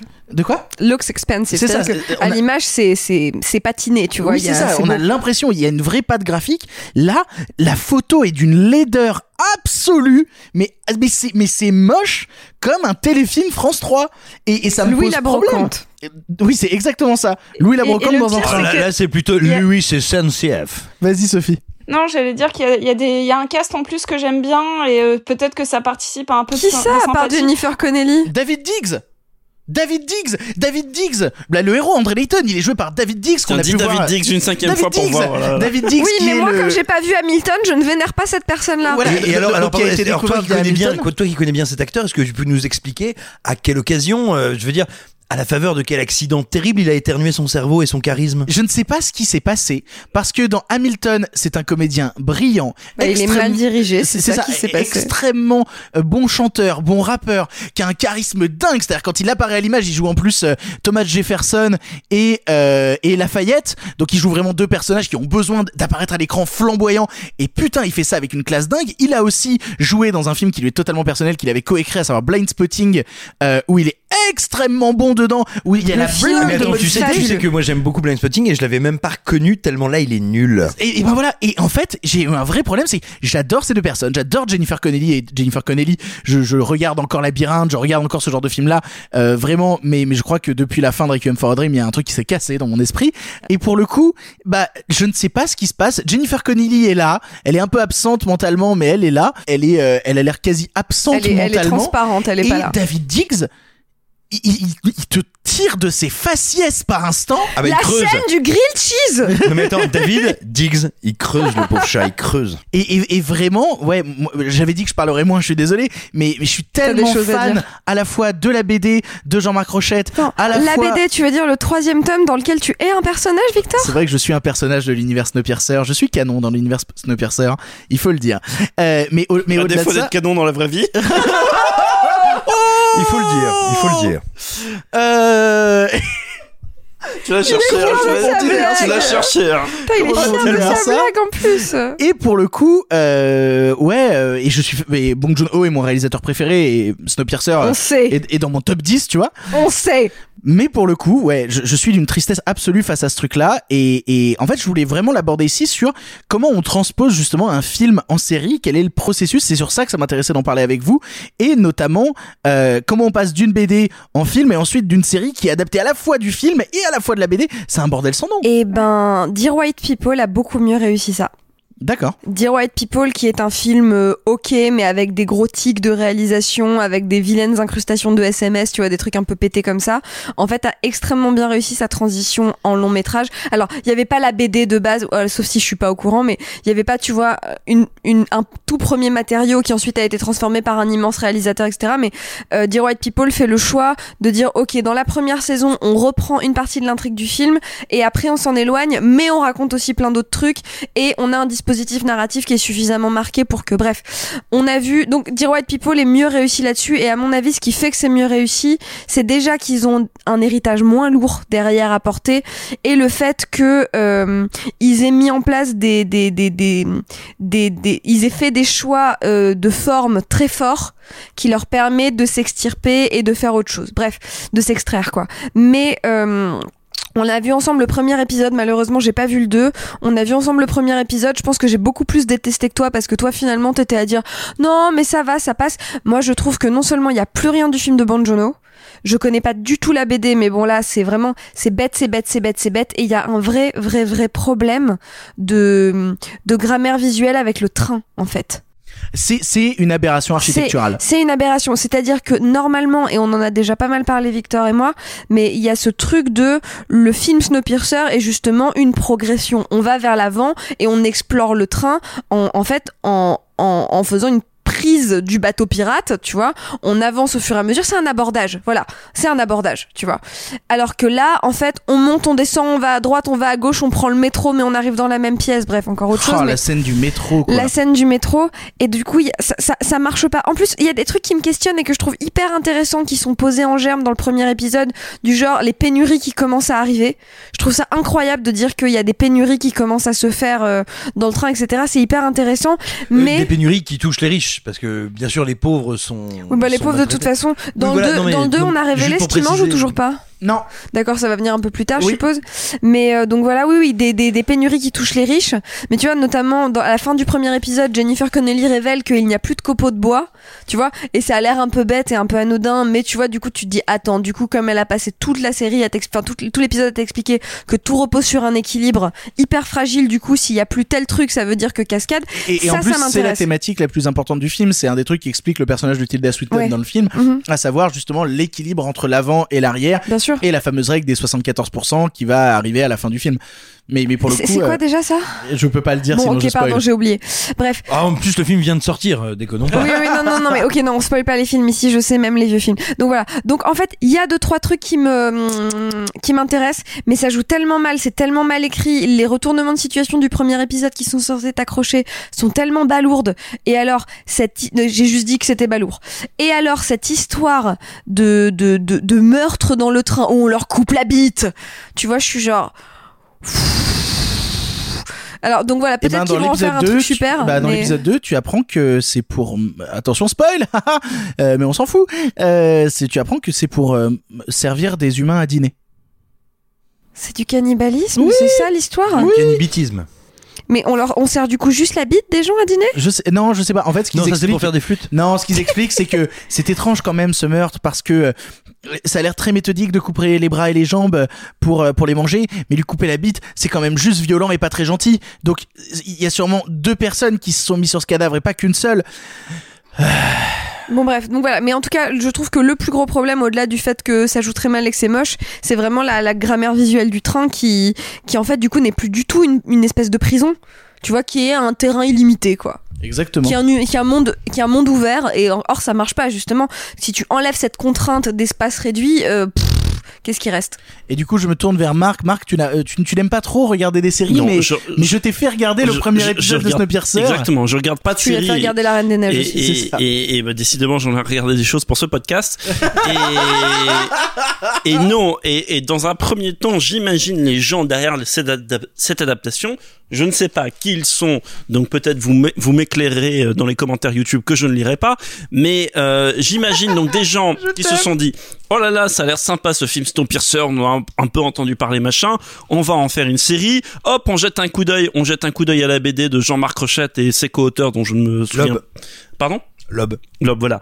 Euh, on jette un coup d'œil. Oh là là, ça a l'air compliqué. Il y a beaucoup de dialogues. Bah évidemment, c'est les gens qui lisent des comic books toute la journée, donc ils savent pas lire des dialogues. Donc tant pis, on ferme la BD. On va regarder le film.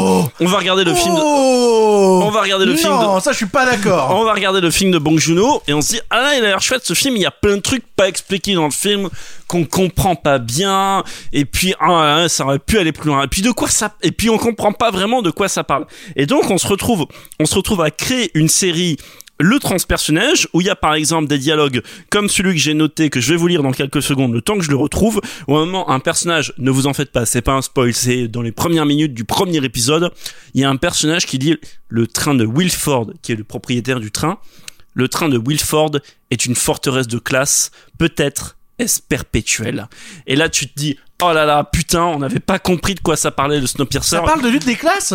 Ça parle classes Waouh Bah, Pas dans la série, en tout non, cas. non, non, pas dans la série. Maintenant, je, suis en désaccord très léger, mais vraiment très léger. Et encore, c'est un désaccord qui tient à peine parce que vous pourriez me contredire comme ça en un, en un clin d'œil sur deux points. C'est que de un, que ça soit pas une bonne idée entre guillemets d'avoir transformé. Euh, ce truc de lutte des classes en un, comme l'a dit Victor, ou je sais plus s'il a dit hors micro ou en micro, mais c'est pas grave, en un Colombo dans le train avec cette histoire d'Hercule Poirot qui va résoudre un, un meurtre dans le, le Neige Express euh, chez les riches. Euh, You know nothing, j'en neige. voilà, tu ne sais rien, j'en neige, absolument. Et, et donc, ce, point-là que je trouve pas désagréable et que je vais relier au deuxième reproche que je viens de formuler, Clara, avec lequel je ne suis pas totalement d'accord sur le papier, c'est le fait que le train n'est aucune géométrie, on va à droite, on va à gauche, on va en avant, en arrière, qui est, dans l'absolu, je rejoins J'ai dit Clara. grammaire visuelle, c'était beaucoup plus intéressant que géométrie. Grammaire visuelle absolument. Et en fait, pour moi deux choses, c'est que la série pourrait être intéressante là-dessus parce qu'en fait, il s'avère qu'il y a le film. Le film, on va d'un point A à un point B. Les wagons de la classe arrière se rebellent, veulent prendre le contrôle de la locomotive qui est à l'avant du train. abordage, c'est un Et- abordage. Exactement. Et le, et le film est purement construit de wagon en wagon et en ligne droite. Purement et simplement, c'est un Buster Keaton euh, pris de côté. On va de gauche à droite de l'image. Je caricature, mais c'est vraiment une sorte de, de film muet. C'est un jeu beat 'em up sur Mega Ah, Drive. mais c'est un jeu. J'attendais pour Non, la mais c'est- faire. C'est un C'est film. c'est Street of Rage. C'est un film qui tient énormément du jeu vidéo, mais dans un sens très positif. Et j'en reviens justement au jeu vidéo parce que pour moi, la série Le Transpersonnage, elle s'est trompée de support. Ça aurait dû- dû être un jeu vidéo. Et pour ceux qui jouent aux jeux vidéo, jouez aux jeux vidéo Telltale Games, qui sont des jeux euh, d'aventure, d'énigmes. Il y a eu Batman, Ou il y a même eu. avant au Chevalier de Baphomet, c'est ça, Chevalier de. Baphomet, en fait. Est-ce qu'on coupe la dia- des gens aussi? Pardon? Est-ce qu'on leur coupe la bite aussi Non, Mais non, mais c'est des seulement enquêtes. quand ils perdent. Ah, ap- Après, Telltale fait des trucs vachement. En fait, il y a du jeu vidéo Je narratif. en plaisante, ce je moment. plaisante. Arrêtez de me répondre quand je dis des trucs comme ça. Ça n'appelait pas Non, de mais réponse, laisse-moi te voyons. mansplainer. euh, laisse- Mais, Et- mais, mais en vrai, en vrai, tu vois, Snowpiercer par Quantic Dream, j'aimerais bien voir non mais ça. voilà avec avec J'aimerais pour de vrai et- et vraiment en fait- voir ça. Et en fait, ce que je voudrais dire, ce que je voudrais dire, c'est que là, ça justifie le fait qu'on aille en avant, en arrière dans le train. Bon, peut-être pas à droite à gauche, n'exagérons pas, mais au moins en avant, en arrière, qu'on fasse une progression qui ne fait pas que progresser. En fait, c'est un peu bête ce que je viens de dire, mais une progression qui ne va pas tout le temps en avant linéaire. et qui ne soit pas linéaire, contrairement à ce qu'il y a dans le film en fait. Et et et, et pendant toute la série, qui est nulle, hein, vraiment, je commençais sérieusement piquer du nez au bout de 10 minutes, mais mais pendant toute la série, je me disais putain, c'est un un super jeu vidéo en fait, un truc d'interaction et puis il y a des choix à faire par rapport au wagon arrière et tout, et, et, et ça aurait pu être super intéressant. Et il s'avère que non, la série est bête, elle est certainement faite par des gens bêtes. Je veux pas être méchant, mais elle est faite par des gens bêtes parce que pour écrire des dialogues comme ça, Alors, il faut être Le, bête. le, le, le showrunner, pour euh, l'anecdote Sophie, le showrunner, c'était le scénariste de Cube. Donc voilà, des gens Voilà. bêtes et et, et La violence. Vraiment, c'est de la provocation, mais vraiment râler pas crête. et, quoi. et, et, et- Bah non, et- Cube, c'est la mise en scène, et pas le pour ceux scénario. qui ne voudraient pas et pour ceux qui ne voudraient pas euh, pour le pour respect pour ceux euh, qui voudraient vraiment découvrir le premier épisode je ne vais pas déflorer ce qui se passe à la fin du premier épisode mais il y a un cliffhanger à la fin du premier épisode où on est Sur là des sushis. c'est tellement con c'est tellement con et ça on l'avait pas vu venir. c'est- non mais encore plus tu le vois pas venir etc et et t'es en mode mais mais non et en- Bon après, je ne sais pas de quoi est fait la série, donc je ne sais pas où ils vont l'emmener, mais Et puis le grill cheese. ça me paraît, ça me paraît être une négation de tout ce que peut raconter. Euh, bon, je dirais pas la bande dessinée que j'ai vraiment que j'aime et que j'ai survolé que j'ai jamais vraiment lu. Mais Tu as tort, c'est super. Elle est vraiment super. je il y a tors- non mais je Victor l'ai dedans. hein, la bande dessinée, je Il y a compte la lire. dedans. Il y Dans a Victor 3, il y a dedans et, Victor qui est canon dans l'univers, ça on l'a compris. et, euh, et, mais surtout le film de Bong Joon-ho que j'ai revu très récemment en fait. Il s'avère que je l'ai revu il y a quelques mois euh, et ça m'a fait très plaisir de le voir. Le film qui, est, qui a ce miracle d'être de prendre à la fois toute la force du cinéma euh, américain et coréen, c'est-à-dire qu'un cinéma qui est pas forcément subtil. On peut pas dire que le cinéma coréen soit toujours très subtil et en même temps qu'il y a une quantité de non-dits, de trucs qu'on ne fait que passer. Oui, mais dont la bourrinerie, dont la bourrinerie ne signifie pas incohérence. Ex alors de un absolument Simon a raison mais ensuite de suggérer une quantité de trucs vraiment superbes euh, enfin plus ou moins suggestifs mais tout ce que le film raconte sur le cannibalisme à un moment c'est fascinant tout est dit il y a pas besoin de le montrer il y a pas besoin de faire une série là-dessus on s'en fout. Qui a fait cette série? Pourquoi? Qui l'a réclamé? On ne sait pas on ne le saura pas. Je ne regarderai pas l'épisode 2 à vous les studios Et bah du coup, je me tourne vers Simon pour conclure. Il y a déjà beaucoup beaucoup de choses qui ont été dites. Qu'est-ce que tu pourrais rajouter sur Snowpiercer la série pour conclure? Alors, ce que je pourrais rajouter, en essayant de ne pas trop paraphraser ceux qui m'ont précédé, ce qui me frappe énormément dans la série, euh, c'est que j'ai le sentiment de voir un projet où personne ne s'est posé de questions. C'est-à-dire que, euh, et là pour le coup je vais reprendre un petit peu ce qu'ont expliqué mes camarades, Bien sûr que le film de Bong Joon-ho est très bon, bien sûr que la BD est très bonne. Il n'y a pas de honte du tout à transformer ce matériau. C'est-à-dire que euh, je pense qu'on va voir fleurir maintenant et dans les jours qui viennent des gens qui vont dire oh mais il y a un tramway dans le train, c'est débile. Oh mais il fait des allers-retours, c'est débile. En fait, tous les choix que fait Alors, la série. le tramway en question était déjà présent dans le tome 2 de la BD. Il y avait Oui. déjà un train qui permettait de naviguer sous le train. Donc, en fait, c'est ça qui m'étonne et c'est ce que j'ai dit dans ma vidéo. C'est que, mine de rien, au-delà de récupérer des idées du film, euh, la série est allée piocher des idées dans le tome 2, tome 2 qui n'a jamais été abordé par le film, notamment la question des arpenteurs, euh, les mecs qui sont capables de se balader quand même dans la neige, alors que dans le film, ils l'enferment vraiment dans le train. Voilà, ils sont allés piquer des idées du tome 2, mais quand tu vois ce qu'ils en font, tu te dis, pourquoi aller piller un truc qui n'avait pour l'instant pas été touché, qui n'avait pas besoin que vous veniez mettre vos, grasses, vos grosses pastes euh, sales dessus quoi. Ce que je veux dire, c'est que la série me donne le sentiment de voir une suite de, de décisions d'exécutifs qui à aucun moment ne se posent la question de leur médium. C'est-à-dire que, ok. On n'est plus dans un long métrage, on, parce qu'on doit faire 10 heures de, de divertissement et potentiellement d'autres saisons. D'ailleurs, la saison 2 est déjà commandée. Euh, on peut pas passer, on peut pas penser. La saison une- 2 était commandée avant que la saison 1 sorte. oui, voilà. Non, mais ce que je veux dire, c'est qu'on ne peut pas imaginer la chose comme une progression de wagon en wagon. Donc, on va faire un train plus grand, mille et un wagons, et on va pouvoir se déplacer dedans. On va dire au bon vouloir de l'intrigue. Le problème, c'est que ça n'est, ça, c'est pensé comme une facilité scénaristique et un truc qui va, on va dire, va arranger les narrateurs, mais jamais comme, tiens, en termes de série, comment je vais raconter le Snowpiercer en changeant de médium? Tiens, comment je le fais d'une manière épisodique? Et véritablement, pour moi, l'énorme problème de la série, au-delà du fait qu'elle soit cheap, au-delà du fait que on mette une intrigue policière au milieu, véritablement, c'est que je sens que jamais, à aucun moment, personne ne s'est dit, tiens, pour en faire une série, je dois métamorphoser mon matériau comme ça. C'est-à-dire que ici, on adore le film de Bong Joon-ho, je, je, je l'adore aussi. Mais c'est pas du tout un film fidèle à la bande dessinée. Il transforme dans de trucs, il enlève des personnages, il en Oui, c'est pas un problème. change- Ah non, c'est ce que je veux dire. Mais ça n'est pas un problème parce que justement, Bong Joon-ho voit la bande dessinée, et il se dit, moi, si je veux raconter ça, en termes de cinéma, je dois métamorphoser ça.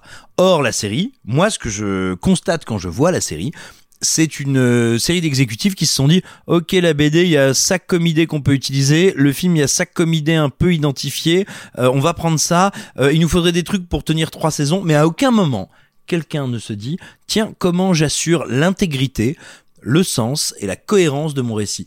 Et donc au final j'ai un espèce de euh, euh, proto-esprit criminel matiné de mentaliste avec des comédiens qui ont tous éternué leur charisme dans les toilettes. Et c'est d'un embarras. Enfin je veux dire au bout de 20 minutes de premier épisode, on te joue le truc du genre, tu le sais, ton ex est en troisième classe.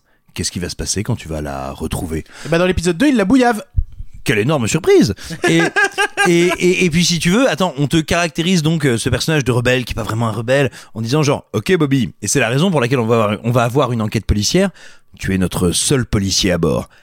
Quatre minutes plus tard, mais et là c'est incroyable. Quatre minutes plus tard, Non, c'est le seul enquêteur à bord. oui, non mais justement, mais, mais là pour moi il y a un gros problème d'écriture si tu veux, c'est-à-dire que on dit c'est le seul enquêteur à bord et quatre minutes plus tard, il voit un de ses euh, geôliers encadrants, il lui fait genre, mais vous aussi vous étiez dans la police de Détroit? Et tu fais non mais mec ça sert à rien. Enfin, je, enfin on vient de te caractériser comme le seul flic et là maintenant on est obligé de fabriquer une différenciation entre oh, policier bleu nouveau et toi euh, euh, détective, ce qui est un, ce qui est pas dé- détective. euh, Inspecteur. oui voilà, nous on traduit ça comme Genre, t'es un, inspecteur. t'es un gradé de la police. C'est ça. Mais, mais, mais si tu veux, voilà, la, la série me semble en permanence bricolée. J'ai vraiment l'impression de voir des gens improviser une série, euh, la produire très mal, la réaliser encore bien plus mal, avec des comédiens qui sont pas dans leur élément. Et puis enfin, pour terminer, tu parlais justement de ce fameux dialogue sur la lutte des classes. Ce qui est terrible, c'est comme tu sens que euh, là, on est sur un truc, alors cheap, mais parce qu'il est mal produit, parce qu'il y a du budget, c'est une, grosse production.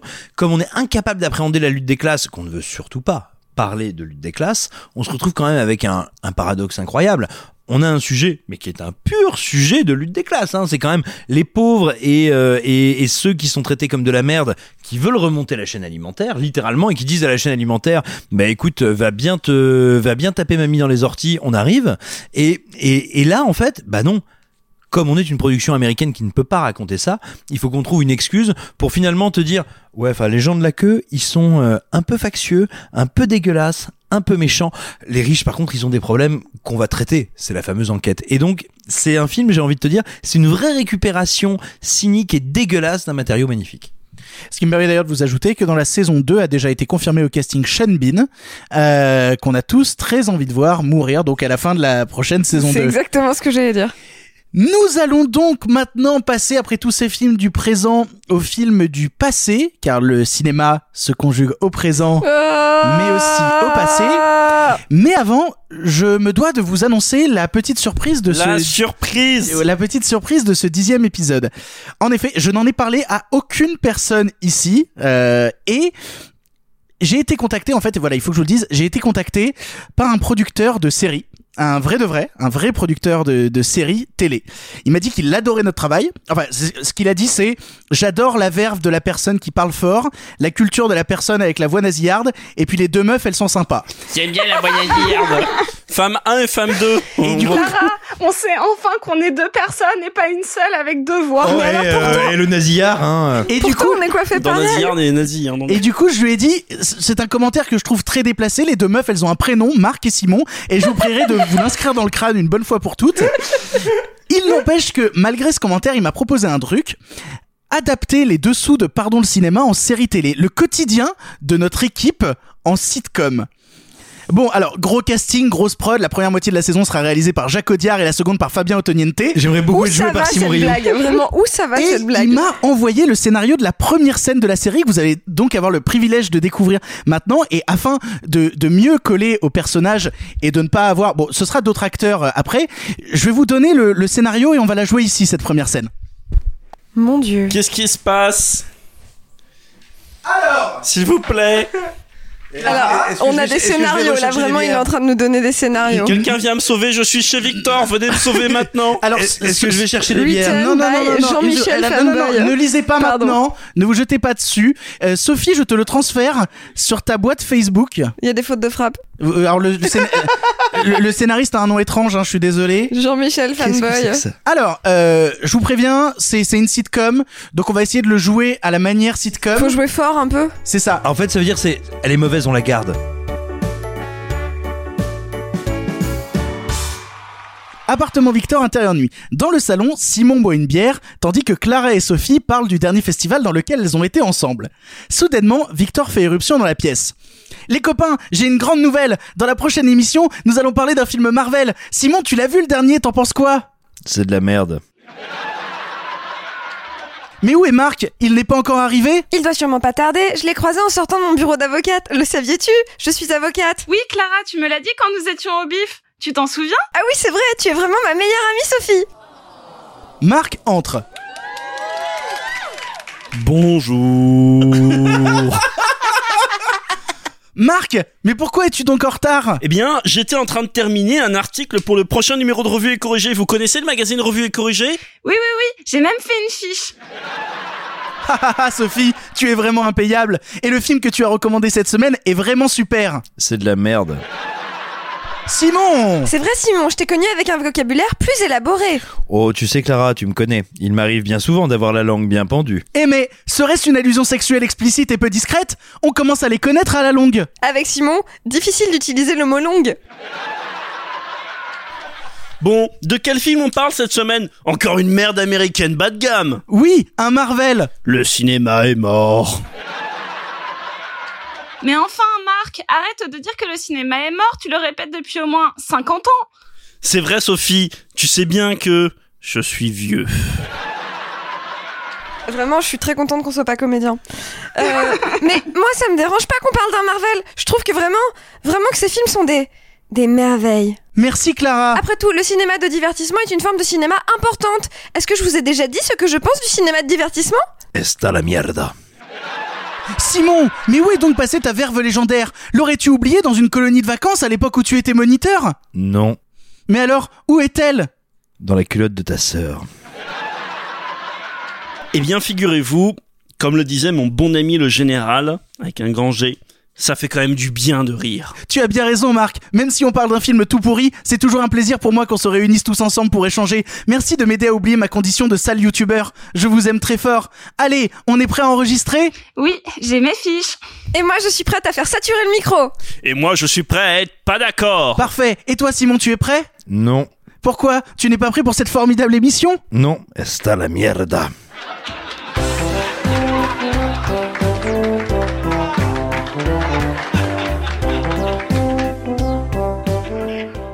Voilà Qu'est-ce qui s'est passé? Tu as Qu'est-ce qui s'est consacré du temps à écrire ça?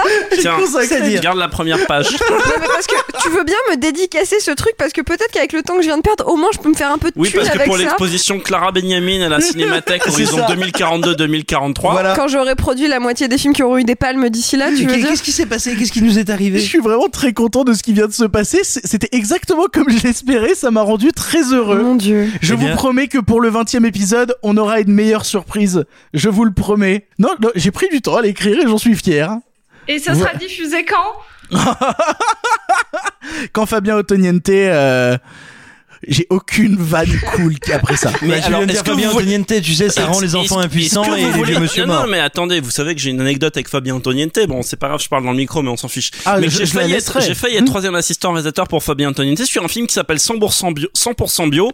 Quelle Oh. Oh là là, pardon. Quelle histoire Connais-tu 100% bio, Victor Pas du tout. 100% bio. Connais-tu 100% bio, euh, Clara?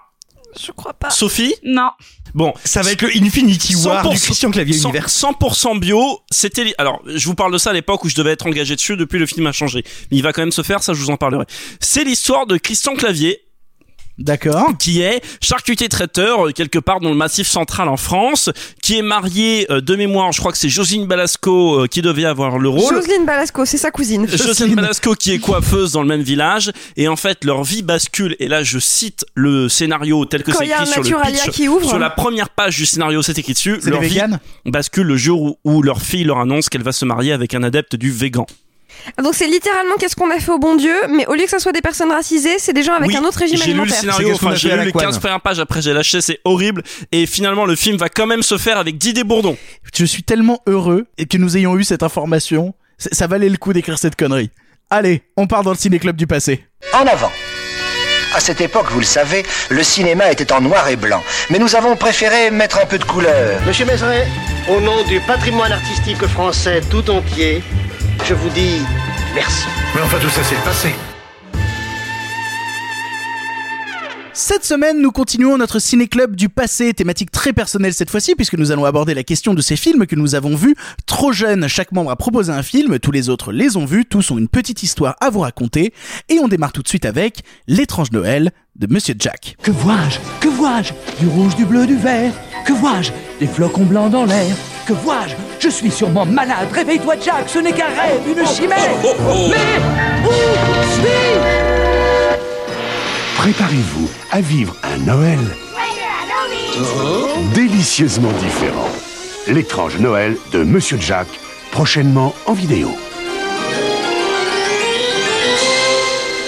L'étrange Noël de Monsieur Jack ou Nightmare Before Christmas de son titre original est un long métrage en stop motion réalisé par Henry Selick et Pat Tim Burton, qui est officié lui sur le scénario et la DA, mais pas la réalisation. Il y est raconté l'histoire de Jack Skellington, roi des citrouilles au monde d'Halloween, découvrant par hasard le monde de Noël. Enchanté par tous les aspects de cette fête, il décide de la réaliser soi-même avec les gens de son monde, pour le meilleur et évidemment pour le pire. C'est porté par une musique dingue d'Henry Selick, le film est évidemment ultra culte, alors pourquoi est-ce que j'ai décidé de vous en parler? Du coup, en gros, en fait, on a choisi cette thématique parce que euh, on a tous une petite histoire à raconter, et moi, ma petite histoire concerne euh, bah, ce film que j'ai vu lorsque j'avais 5 ans. Je l'ai vu quand j'avais 5 ans parce qu'il était passé sur France 3. D'ailleurs, c'est très drôle, on peut encore trouver sur Dailymotion la bande-annonce du film quand il était diffusé sur France 3 en 99. Donc c'est rigolo de le remettre en contexte. Et je, je suis tombé à 5 ans sur cette bande-annonce et j'ai dit à mes parents, je veux voir ce film, je veux voir ce film, sachant que moi j'étais biberonné au film Disney et que sur la cassette du Roi Lion que je regardais en boucle, il y avait juste avant le Roi Lion la bande-annonce de l'étrange Noël de Monsieur Jack. Donc j'avais super, super, super envie de voir le film. Et mes parents l'ont enregistré, ne sachant pas ce que c'était. Et quand j'ai eu la VHS euh, enregistrée à la télé, j'ai regardé le film, on était en période de vacances, trois fois par jour.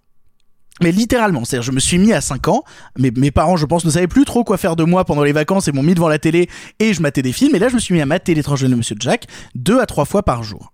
Le truc c'est que quand on venait le soir et que je me couchais, j'étais terrifié. Mais quand je te dis terrifié, c'est un truc assez étrange.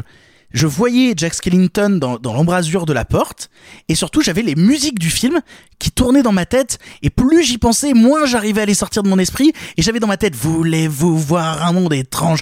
Et ça me, mais ça me rendait malade de terreur. J'en faisais des terreurs nocturnes. C'était ces vacances où tu étais avec un oncle un peu maigrichon. Exactement. Non, c'est ces vacances où il était en colo dans la colo de Simon. Tonton Simon. Euh, et, et du coup, le truc, c'est que j'ai développé une relation euh, quasi malsaine avec le film parce que, le regardant en boucle, je continuais. C'est-à-dire, malgré que j'ai réveillé mes parents trois fois dans la nuit à force de faire des cauchemars, et ben, le lendemain matin, je me remettais à mater le film trois fois dans la journée.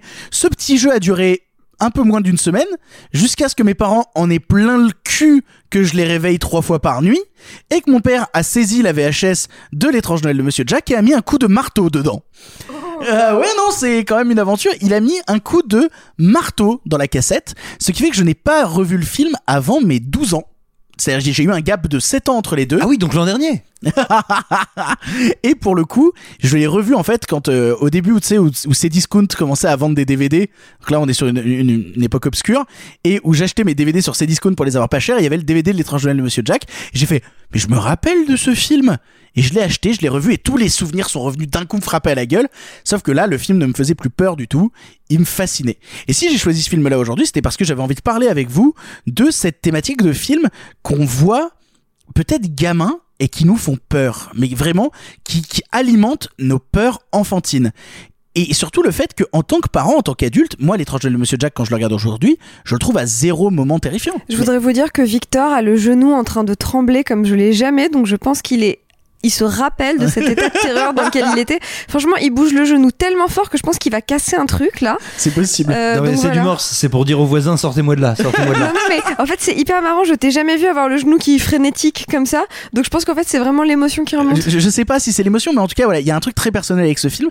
Et, et surtout, j'ai- je me dis en fait qu'en tant qu'adulte, on a perdu une partie de notre regard d'enfant et on ne peut plus voir les films, euh, même qui nous semblent parfaitement anodins et parfaitement peu effrayants avec notre paysage d'adulte, de la manière dont certains enfants le découvrent. Et je me dis que, ouais, il y a certaines choses qui nous font plus peur et qu'on trouve parfaitement assumées, comme par exemple Sophie nous parlait de euh, Roger Rabbit euh, qui, est- qui, qui l'a terrifié non, par non, certains non, ça fait encore très peur, Roger Rabbit. Bah, je trouve La pas. trompette. euh, pff. La trompette, c'est effrayant. C'est c'est là où je suis pas tout à fait d'accord avec toi. Euh, on y reviendra sûrement au, fur et à mesure de notre discussion, mais je pense qu'il y a un truc qui est fondamental, c'est de voir toujours les films un peu trop tôt. C'est Un- absolument pour ça que j'ai proposé ce thème. Voilà, et je pense qu'il est très important. Je te dis pas qu'il faut montrer euh, Cannibal Holocaust à un enfant de 4 ans, mais 3, tout au plus. voilà. mais, mais mais très C'est sérieusement. comme ça qu'on éduque nos enfants avec Simon. Oh, nos petits homoncules. Et euh, je, je pense que c'est très très important de voir les films un peu trop tôt. Et à mon sens, enfin, j'ai l'intime conviction, je peux pas le prouver, hein, je parle uniquement euh, à l'aune de ma sensibilité que le fait d'avoir vu des films un peu trop tôt, justement, préserve cette capacité d'émerveille- d'émerveillement.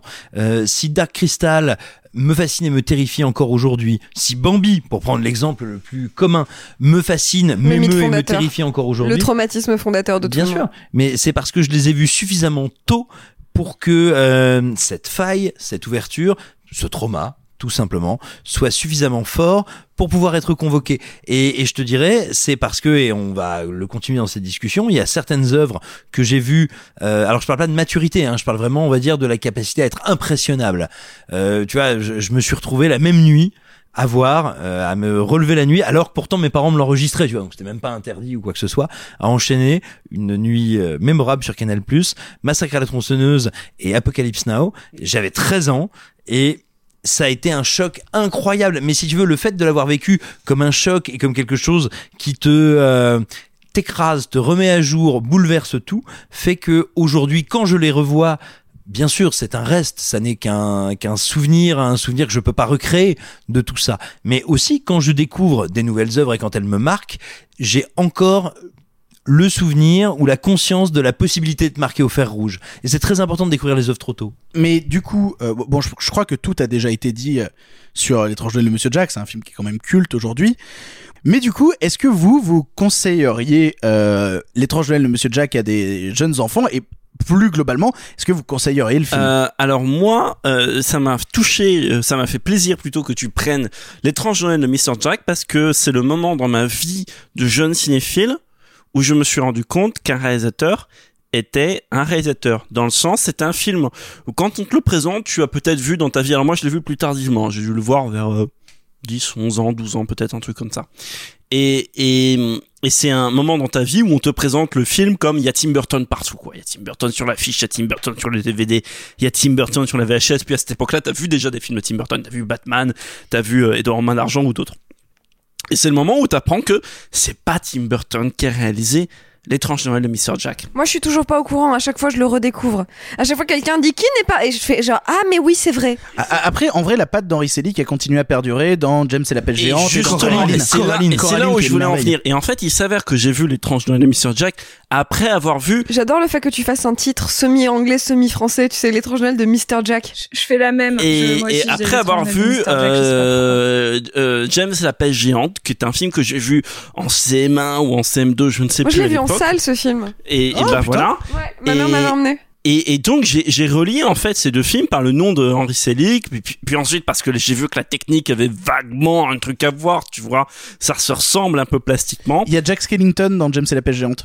Il y a un moment où il descend au fond d'un sous-marin dans James et la pêche géante et il tombe sur Jack et en plus t'as vraiment le ver de terre qui, qui le regarde et qui fait Jack Skellington Ah bah, je et, il fait vraiment une Je- référence je- gratos à ça. Je m'en rappelle pas, mais tu vois. Et donc voilà, c'est le moment où dans ma tête, il y a deux fils qui se sont connectés et qui se sont dit, c'est ça un réalisateur. Et, et c'est un film du coup avec lequel je dirais pas que j'ai un rapport intime beaucoup moins que toi, mais qui a construit un peu euh, dans ma cinéphilie la différence entre un nom de producteur ou de directeur artistique ou quoi que ce soit et réalisateur. Puis c'est un film qui qui résonne d'autant plus parce que c'est un film qui parle d'une certaine manière d'interdit. Hein. C'est un film qui parle de mort. C'est un film qui parle de thèmes un peu tabous, du moins quand on est plus ou moins jeune et tout. Euh, à, à mettre en exergue plus ou moins avec Coraline, et, euh, qui est un film beaucoup plus récent d'Henri Selick, et donc James et la pêche géante dont on a parlé, qui est, qui est si on veut, on, qui parle d'interdit. Hein. Bon, je sais pas si ça peut se relier tout à fait. De manger la grosse pêche? On pense à la grosse pêche. La pêche géante. Mais, euh, mais du coup, je trouve que c'est un de ces films qui participe beaucoup à une construction cinéphile parce que thématiquement tout est là. Et en plus c'est jamais manichéen entre guillemets contrairement à certains cartoons qui parfois sont un peu matures mais enfin certains dessins animés je veux dire qui sont un peu matures mais quand même un peu manichéens. Dans l'étrange Noël de Monsieur Jack pour éviter tout franglais euh, il y a ce côté là et en plus pour moi c'est un énorme conservatoire et moi je l'ai vécu comme ça c'est un conservatoire à la technique cinéma parce que j'ai vécu j'ai découvert ce film là en même temps que Wallace et Gromit donc c'est un peu Les ton- studios Hardman, c'est incroyable ce qu'ils font. hein.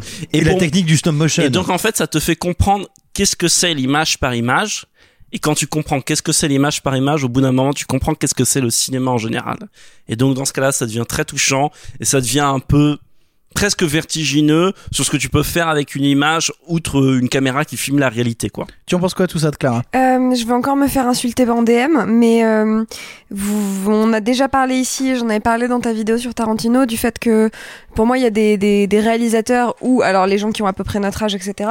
Des réalisateurs qui structurent euh, ta cinéphilie et qui est que à 12-13 ans t'es fan de Tim Burton, à 15 ans t'es fan de Nolan, et puis après t'es fan de Tarantino, enfin tu vois, ou dans un, un ordre légèrement Et différent. T'aimes bien le cinéma. Alors c'était ma vanne de la dernière fois et sache que vraiment je me suis fait c'est en pour ça DM. que je, je la prends pour moi. Voilà, et bah prends des choses pour toi, je t'en prie. Euh, et donc voilà, non non, Ti- Tim Burton en fait c'est marrant, ça a été vraiment le, ça a été Dieu pour moi. Euh, quand j'étais gothique, euh, chercher les images sur internet. Les images sont incroyables. Les images existent, euh, donc voilà. Donc ouais ouais, moi vraiment j'ai eu un rapport de, de divinité avec Tim Burton. Je pensais que c'était indépassable, que le mec était le plus fort de l'univers, etc. Et je dois bien avouer que Jack euh, vraiment était euh, ancré euh, à tous les fers de toutes les couleurs euh, dans mon cœur, dans mes yeux euh, et absolument partout où c'était possible. Donc en fait c'est c'est vraiment un film euh, un film archi matriciel. C'est un film qui m'a archi structuré, mais par contre je l'ai pas vu aussi jeune que toi. Je l'ai vu à 10 ans, tu vois. Et en fait, je suis assez curieuse de qu'est-ce que ça aurait donné de le voir à, euh, à 6-7 ans. Il est sorti quand? Un traumatisme. Ouais, non mais... 94. Ah ouais, donc j'aurais Et largement je pu suis le voir né à en 6-7 ans. 94, donc euh, Ouais, ouais, moi je suis née en 89, donc j'aurais Marc avait largement... déjà une famille stable, euh, une voiture. Bah, il euh, avait quasiment tous ses trimestres pour la retraite. Hein. Exactement. Donc voilà, donc en fait voilà, je- en fait je suis presque jalouse de ton expérience et je pense que j'aurais aimé me prendre la gifle plus fort. Ah bah là la gifle a fait que euh, il m'a fallu 7 ans pour m'en remettre quoi. C'est-à-dire ça a été vraiment un trauma qui fait que même aujourd'hui, c'est con parce que je l'ai revu pour l'émission et euh, bon les gens le savent ici, je travaille énormément de nuit et donc je mate souvent les films pour l'émission entre 3 et 7 heures du matin. Et là, du coup, j'ai revu le film à 3 heures du mat, tout seul euh, dans le noir derrière mon ordinateur. Et encore aujourd'hui, il reste un petit fond de quelque chose. Il reste un petit fond de malaise pour moi, quelque chose qui me, ouais, qui me met dans un petit coin. Mais c'est parce que euh, le film est pas si simple. Mais oui, en Oui, vrai, c'est un truc dont si parlé simple. après, mais oui. Vas-y, Simon. Eh ben, écoutez, alors, je, je vais pas revenir sur ce qu'a dit Marc parce que j'abonde dans son sens, mais tout simplement, là, moi, je vais évoquer mon, mon rapport au film, euh, sans du tout, euh, alors, ni faire dans, euh, dans la tristesse ou quoi que ce soit. euh, au contraire, moi, viens d'une famille de grands mélancoliques et je découvre ce film quand il arrive sur Canal Plus à l'époque, parce que je ne le vois pas au cinéma, donc je dois avoir 13 ans si je dis pas de bêtises. Et pour moi, c'est un film qui fonctionne comme un médicament, qui raconte l'histoire d'un grand malheureux, d'un grand mélancolique qui a appris à vivre dans un contexte mélancolique. D'ailleurs, Jack assume au début du film totalement son statut de grand héros, héros euh, pas OS, euh, AULT, de la ville d'Halloween, etc. Et puis Jack se dit qu'en fait, peut-être, il aimerait vivre autre chose et il aimerait être la joie. Et Jack va faire ce parcours qui justement est très ambigu et très risqué, non pas de dire oh là là, je viens des ténèbres et je veux aller vers la lumière, mais de dire bah, je viens des ténèbres, je veux aller vers la lumière, mais par définition, ma lumière est peut-être un peu différente. Et pour moi, c'est un film qui, à cet âge-là, a eu l'effet d'un révélateur sur qui j'étais, d'où je venais, et à la fois combien, oui, je pouvais tout à fait accéder à quelque chose de vivant, de d'heureux, d'efficace et de, euh, j'ai envie de dire, de salvateur, mais qui ne renie pas ce qu'il pouvait y avoir en moi de mélancolique, de curieux des ténèbres. Et voilà, c'est pas du tout une analyse cinématographique que je vous livre, hein, mais vu que l'idée c'est de parler des films qu'on voit trop jeunes, moi pour le coup je dirais pas que je l'ai vu trop jeune, je dirais que je l'ai vu au contraire exactement à l'âge qui me permettait de faire la paix avec là d'où je venais et d'avoir envie de chercher ce qui allait ce qui allait se passer. Du coup, je me tourne vers Sophie. Tu es la dernière à t'exprimer sur l'étrange Noël de Monsieur Jack. Quel rapport tu as avec ce film? Alors euh, j'ai un peu le même que Clara, c'est-à-dire que euh, j'ai eu dans ma période euh, gothique où je mettais des gros jupons en tulle, des chaussettes euh, de couleurs différentes rayées, j'avais un Et on n'a pas les sac. images de ça? On les veut? Et non. non mais j'avais genre euh, comme toutes les euh, les préados gothiques euh, des sacs euh, avec la tête de Mr Jack, des boucles d'oreilles Mr Jack et tout. Je l'ai découvert assez jeune, c'est-à-dire que euh, je suis la plus petite de ma fratrie et euh, je pense que mon frère a dû euh, le regarder vers euh, vers 12 13 ans et j'ai 8 ans de moins que lui donc je l'ai regardé assez petite. Et euh, étrangement le film ne m'a jamais fait peur alors que j'étais enfin j'étais plutôt une enfant euh, peureuse et pourtant celui-là j'ai toujours trouvé extrêmement lumineux. C'est un peu bizarre, hein, mais Mais c'est pas bizarre, Euh, il t'apprend à apprivoiser ta peur, justement. oui, mais là, je pense que j'étais vraiment petite. Je pense que je devais avoir 6 ans aussi, 6, 7 ans.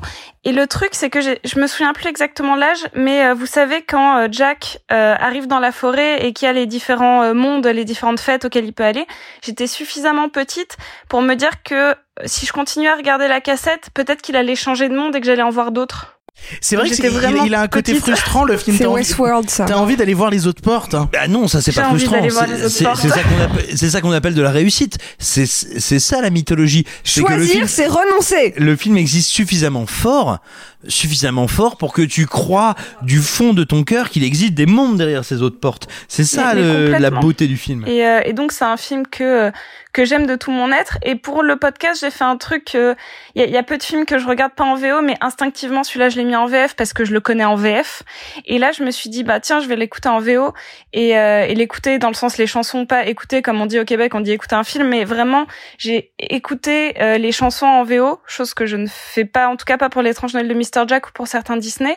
Et c'est peut-être con parce que euh, c'est un film tellement de mon enfance que je l'ai jamais regardé euh, entre guillemets, gros guillemets, avec de la cinéphilie, avec de la recherche, avec euh, de l'analyse. Je le regarde comme une enfant.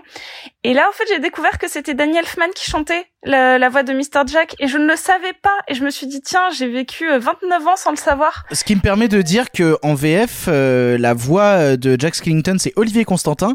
Olivier Constantin qui double aussi le personnage, qui ne fait pas que les chansons. C'est-à-dire que dans les films d'animation plus tard, on a eu pour l'habitude de prendre quelqu'un parfois pour faire que les parties chantées et un autre pour les parties vocales. C'est arrivé notamment très souvent avec Patrick Fiori, qui, euh, quand on lui a proposé de jouer des rôles, a dit les gars, je suis pas capable de jouer des rôles et je veux pas le faire. Et c'est un des rares à avoir fait ça. tout à son honneur. Non, non, non, non, mais pour le coup, tu déconnes, mais c'est, ils sont rares les acteurs, enfin les, les chanteurs ou les non-acteurs à quand on leur propose un rôle, se dire non, non, je préfère qu'on me mette en retrait et qu'on me prenne pour ce qui est mon boulot, à savoir chanter, et pas me mettre en tant qu'acteur et comédien. Et donc, par exemple, sur Bah, il a fait ça pour Mulan. il a fait ça pour Mulan où c'est lui qui chante, et il a fait ça aussi sur le Prince d'Égypte. C'est lui qui chante Mulan? Euh, qui chante le. le- C'est- c'est une blague, c'est une blague. D'accord, d'accord, d'accord. Et, et il a fait ça aussi notamment pour euh, le Prince d'Égypte, où le Prince d'Égypte, euh, la voix du euh, personnage principal, euh, bah Moïse, c'est. Oui, c'est comme ça qu'il s'appelle, le personnage exactement. principal. Euh, je vais peut-être dire une bêtise, j'inverse peut-être les deux, mais dans mon souvenir, euh, Moïse a la voix d'Olivier Constantin pendant les parties chantées et Pharaon a la voix de Patrick Fiori.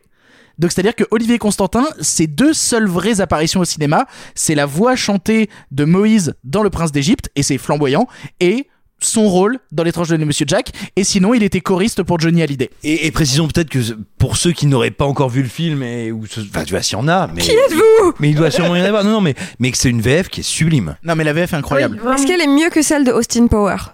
Oui. Qui pour Alors, moi est le maître étalon de On la n'est pas sur le même plan de réalité. on n'est pas sur le même plan de réalité, et, euh, et je vois bien que tu veux que je parle de mon agrandisseur de pénis à pompe suédois. T'avais encore un truc à dire Sophie? Oui, j'avais un petit truc à dire euh, juste par rapport à ce que disait Simon, mais c'est euh, c'est je me je me demande euh, en fait j'ai plein de petits neveux et nièces et il y a plusieurs cas où j'ai voulu montrer l'étrange Noël de, de de Monsieur Jack euh, à mes neveux ou mes nièces et que mes frères et sœurs m'ont dit bah non ils sont trop jeunes et je me demande à quel point aujourd'hui on chouchoute un peu trop les enfants et où on les empêche de découvrir des films trop jeunes.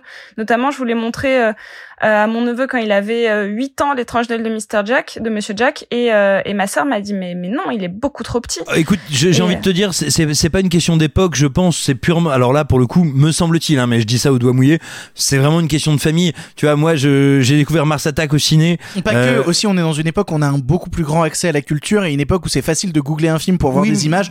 Alors Ouais, qu'à l'époque, que nous, on il y avait montrait vraiment des- une galère et que je trouve que ça faisait partie aussi du rite initiatique de galérer à trouver le film. C'est ça, et non, et puis même aujourd'hui, à l'époque, tu pouvais enregistrer un film sans trop savoir ce que c'était, alors que maintenant, tu tapes deux clics sur Google, t'as toutes les vidéos, toutes les images, toutes les possibilités de connaître ce que c'est. Non mais ce que, ce que je veux dire, tu vois, oui, tu as, tu as tout à, vous avez tout à fait raison tous les deux. Mais tu vois, par exemple, moi, je sais que gamin, j'étais allé voir Mars Attacks et vraiment, je devais avoir, je devais avoir 8 ans, quoi. J'avais adoré et, euh, et j'avais motivé ma mère en disant, viens, vas-y tout, euh, pour mon anniversaire, on emmène euh, les copains voir Mars Attacks. Je crois qu'il sortait en mars, c'était en avril. J'ai dit, allez, s'il te plaît, on, on, on anticipe.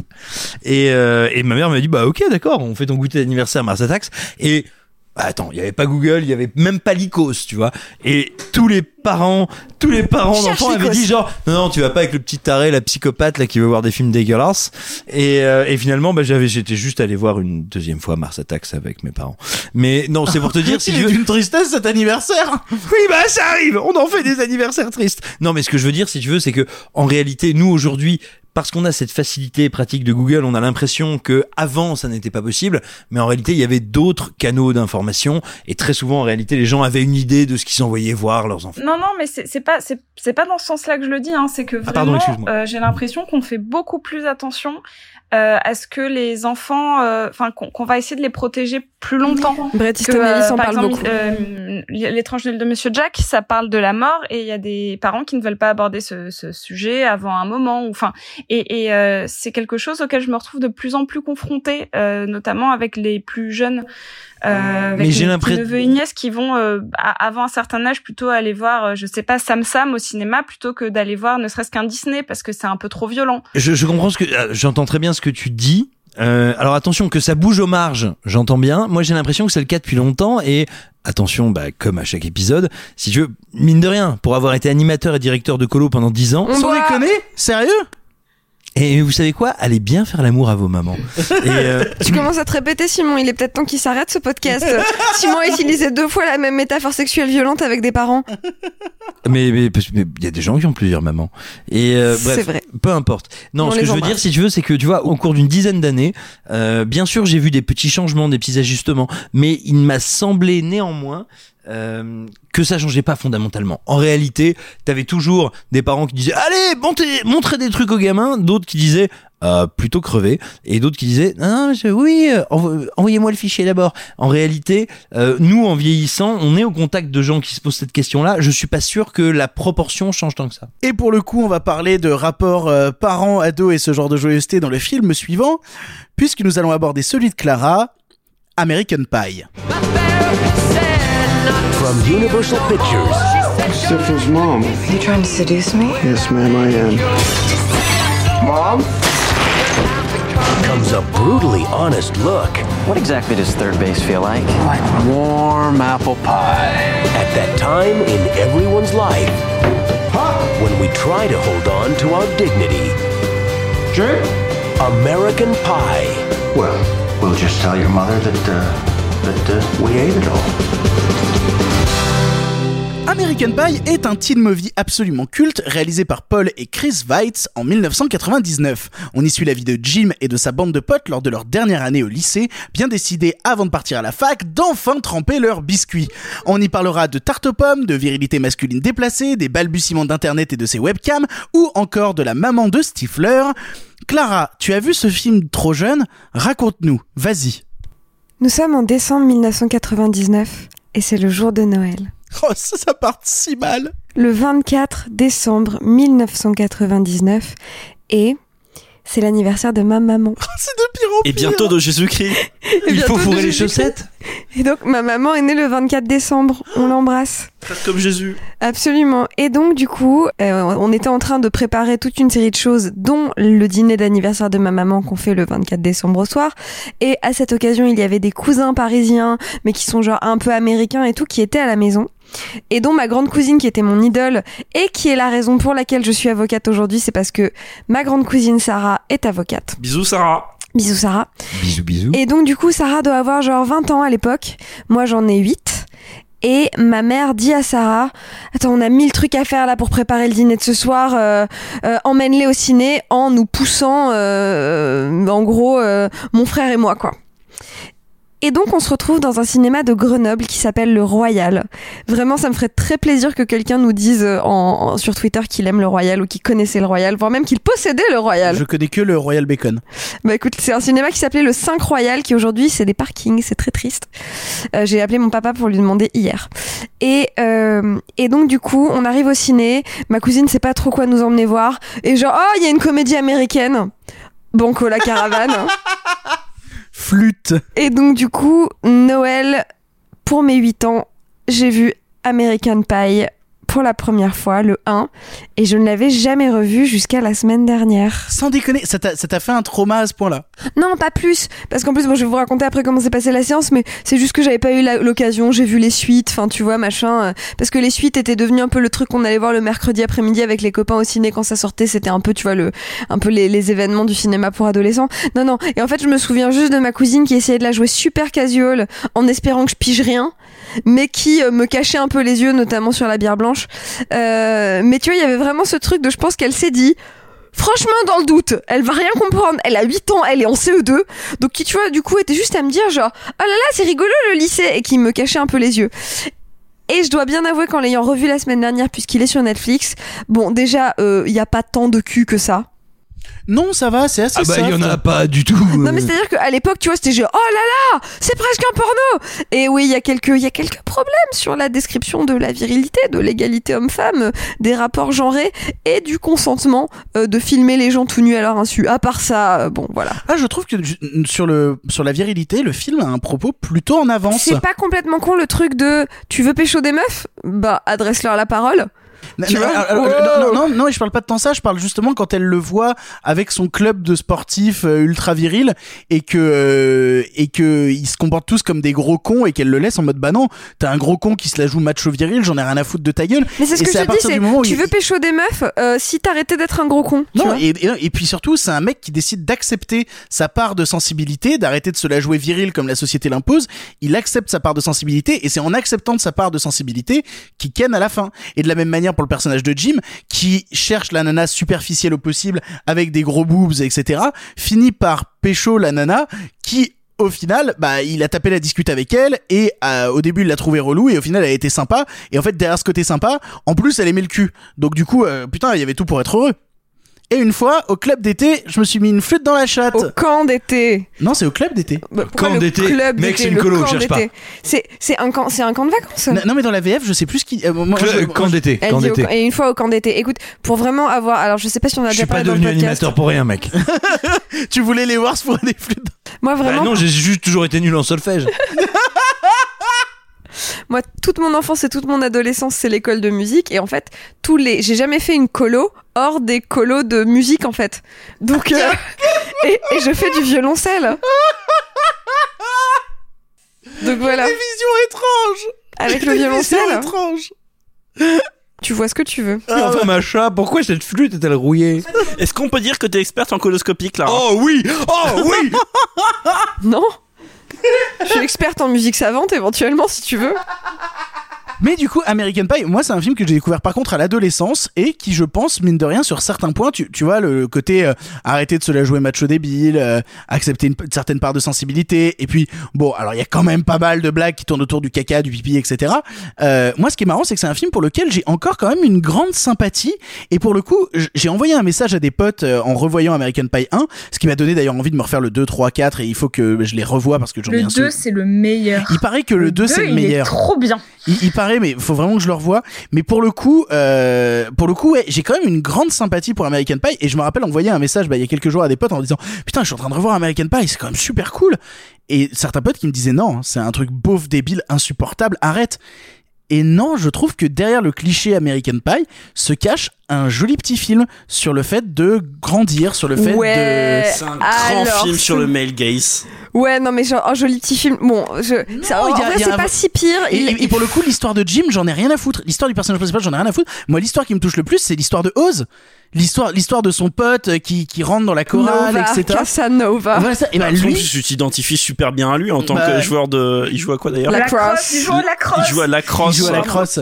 Non, non, pour le c'est, je pense que je suis vraiment une grosse fan d'American Pie, euh, surtout du 2. Donc, Waouh, euh, ce coming out. Et, et pour le coup, voilà, pour moi, c'est un film pour lequel j'ai quand même une grande sympathie. Je me tourne donc vers Sophie. Sophie, t'as une grande sympathie pour American Pie. Dis-nous en plus. surtout le 2, ou folie de graduation, comme on dit au Québec. C'est vrai, putain. Euh, non, ben en fait, euh, j'avais revu le 2 l'été dernier et c'est un film que je revois euh, quand j'ai envie d'un truc vraiment euh, un peu con, mais c'est vraiment fondateur de mon adolescence où on se faisait des euh, des soirées où on enchaînait American Pie, un film d'horreur euh, sur la télé de mes parents en mangeant des pizzas et euh, Flûte et synthé, et de quoi?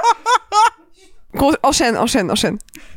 Et en fait, ce qui m'a fait plaisir, c'est euh, bah juste de retrouver les personnages euh, qui avaient fait partie euh, de mon adolescence. J'ai un peu bugué sur euh, le coup de la, de la webcam parce que c'est Ouais, vraiment non, non, le truc ça, qui ça va c'est chaud. pas dans le film. Ça, ça, c'est super chaud. hein, la webcam. Ça c'est super chaud. Mais euh, mais après j'ai plutôt cherché en revoyant le film qui c'est qui avait fait quoi après de tous les acteurs. Rien, Et Et tu l'as pas trouvé Bah, Casey Affleck, il a été accusé d'agression sexuelle, donc c'est pas mal. C'est vrai. Si, et il y a, il y a la meuf qui après joue dans Orange is the New Black et qui maintenant joue dans Russian Doll, qui est la... Lyon. Exactement. Non, mais Non, mais- il y a surtout. euh, Tarid, Tarid qui est un, petit peu le. Lusitania de la de l'actorat euh, américain. Oui, bah, moi je retiens quand même l'actrice de Alison Hannigan. Actrice ensuite de euh, Buffy, de I Met Your Mother et de plein de choses que j'aime beaucoup. J'adore Alison euh, Hannigan. C'est ça- Natasha Lyon qui a joué dans Orange is the New Black, puis dans euh, Russian Doll, puis bon, euh, Jason Biggs qui a aussi joué dans Orange is the New Black. Mais par contre, ce qui me fait trop plaisir, c'est euh, à chaque fois que je regarde American Pie, encore une fois, particulièrement re- le 2, regardez le 2, c'est euh, le personnage de Jeanne Levy, le père de Jim, que je trouve juste génial. Et qui en VF bon a la voix de, cinéma. euh, de, Robin, de Robin Williams et ça lui va à merveille. je trouve que c'est un très très bon personnage. Bon, il y a grosso modo, ce que je trouve bien dans les personnages, c'est que les personnages féminins globalement sont pas trop cons. Globalement, euh, c'est vrai que j'aime beaucoup euh, bah, le personnage de Jessica, donc de Jessica Lyon, qui est qui est assez intéressant. Euh, Bon, Tara Reid, globalement, on s'en fout un peu, euh, mais euh, celle qui, joue- enfin, qui joue Heather, donc euh, la nana qui apprend un petit peu à Oz comment se comporter, être un je peu la moins con. cool. Et grosso modo, c'est pas des mecs qui arrivent à avoir ce qu'ils veulent, et c'est un peu les nanas qui, qui qui tiennent un peu le jeu, et on le voit particulièrement dans les suites, euh, notamment avec le personnage de Michelle qui est joué par Alison Hannigan. Mais le personnage que j'aime le plus, c'est celui d'Eugène Levy qui joue le père, parce que euh, ce côté de papa maladroit qui tente d'expliquer la sexualité à son fils, euh, je trouve que ça marche trop bien, ça marche encore maintenant en fait. Ça, ça, c'est le truc que je trouve qui n'a pas vieilli. Et bah justement, je me faisais la réflexion en regardant le film parce que j'ai l'impression que dans comment dire qu'en fait ce personnage il est là pour représenter oh la gêne, ton père le relou. Alors qu'il est qu'en super.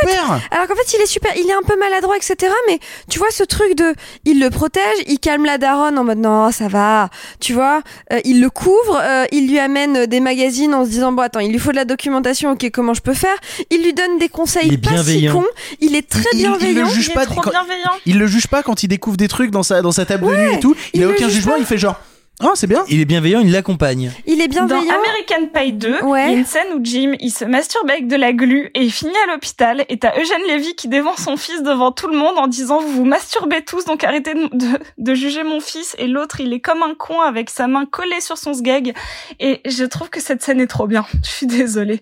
C'est le moment où je révèle au monde que genre j'aime vraiment American Pie et c'est un peu con mais euh, Non, non, mais Et tu voilà. fais bien. Et donc voilà, je trouve que ce truc de la relation père-fils, de, de tentative d'éducation sexuelle, certes maladroite, mais hyper euh, bienveillante, et, et qui, où finalement il donne plutôt des bons conseils, tu vois.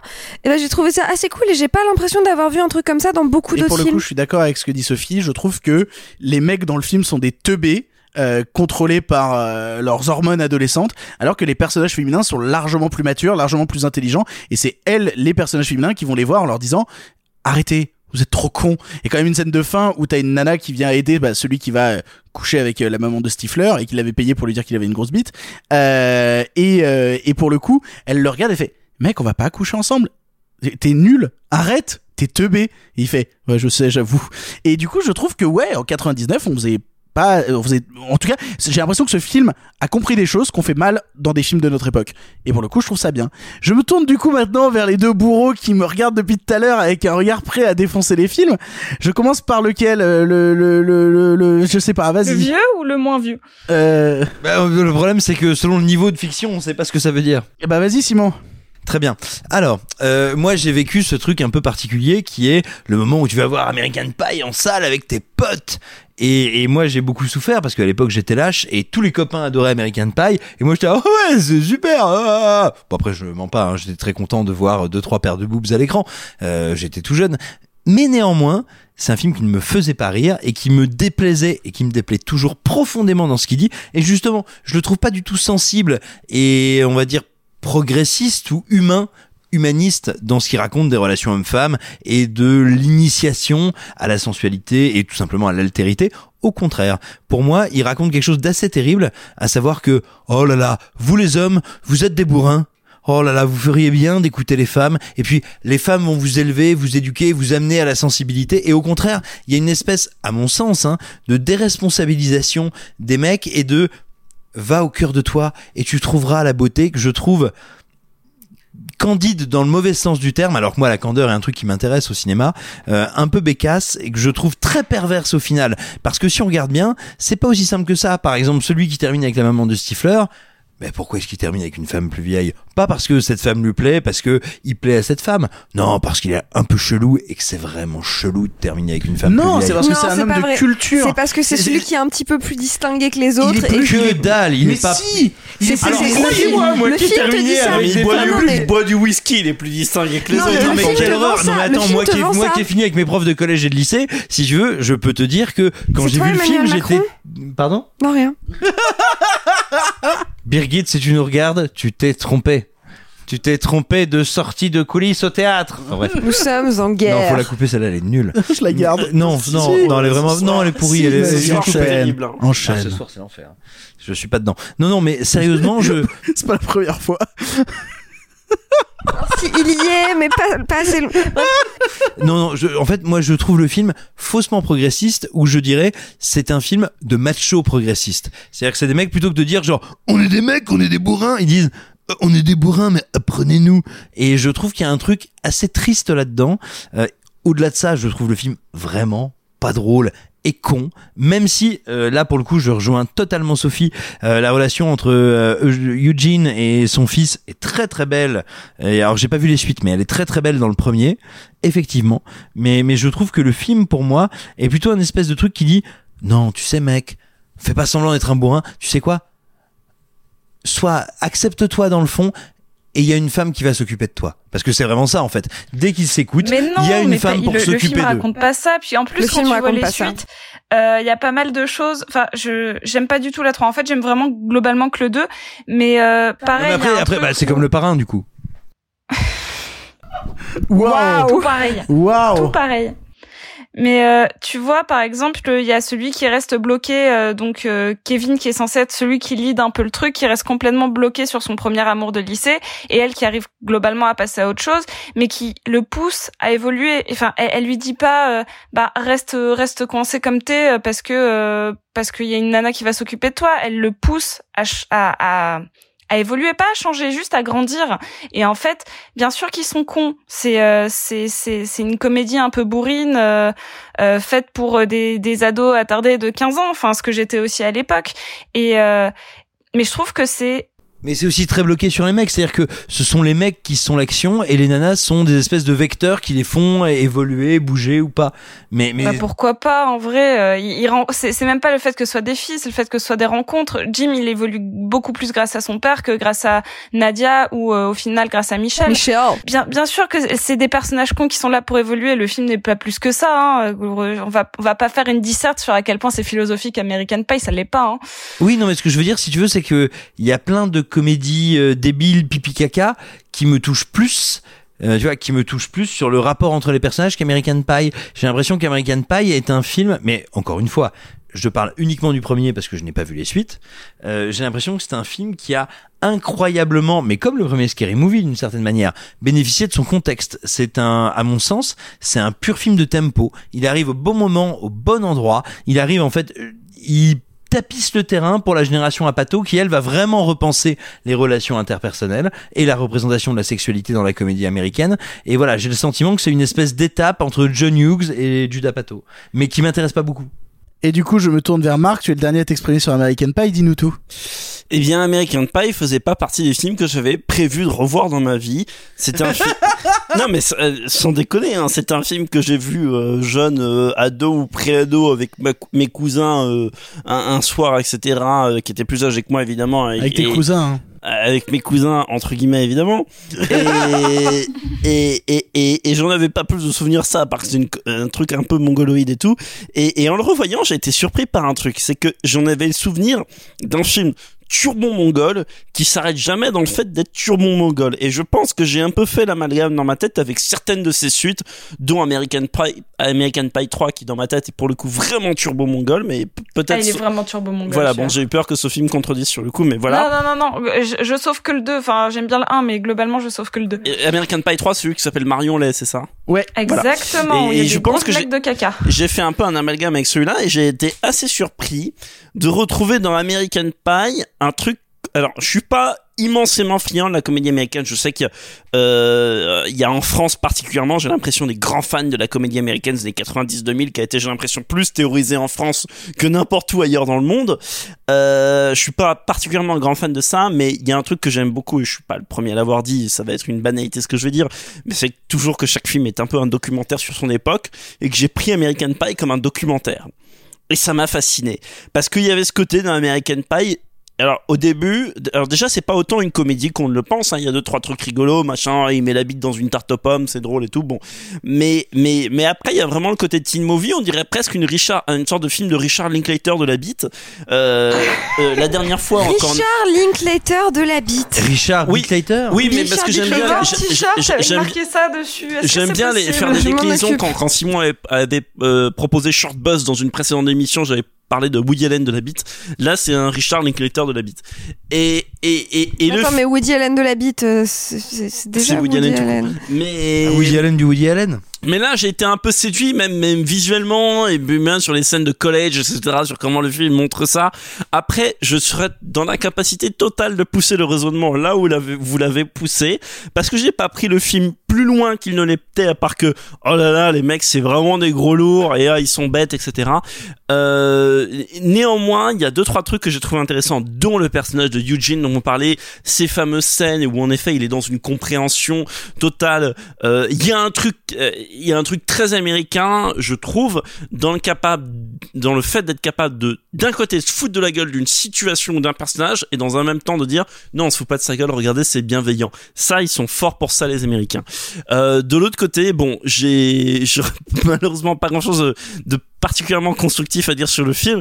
J'ai été content de le revoir parce que ça a éveillé des, des vieux souvenirs et, et ça m'a fait, euh, euh, voilà, une sorte de fenêtre sur le passé, sur le comment dire le terrain parcouru par la comédie américaine depuis et puis parce qu'on fait entre temps Simon en a parlé mais Joe Patou les frères Farelli ou d'autres etc mais il y a un truc qui me fascine par dessous tout et qui est aussi très américain dans le film c'est le fait d'être d'être capable de faire une comédie sur le sexe où on voit pas de sexe. Je pense que c'est aussi un truc où, euh, quoi qu'il arrive, c'est lié à ton premier visionnage, lié, à- ton, ton rapport à la- l'adolescence. Et euh, ouais, en le revoyant, je, je ne peux pas m'empêcher de lui trouver euh, une petite histoire mignonne et sympathique à l'intérieur. Pour de vrai. Mais du coup, ça nous permet d'enchaîner sur euh, le film suivant, où c'est beaucoup plus compliqué de trouver une petite histoire mignonne et sympathique à l'intérieur, puisqu'il s'agit de Basic Instinct.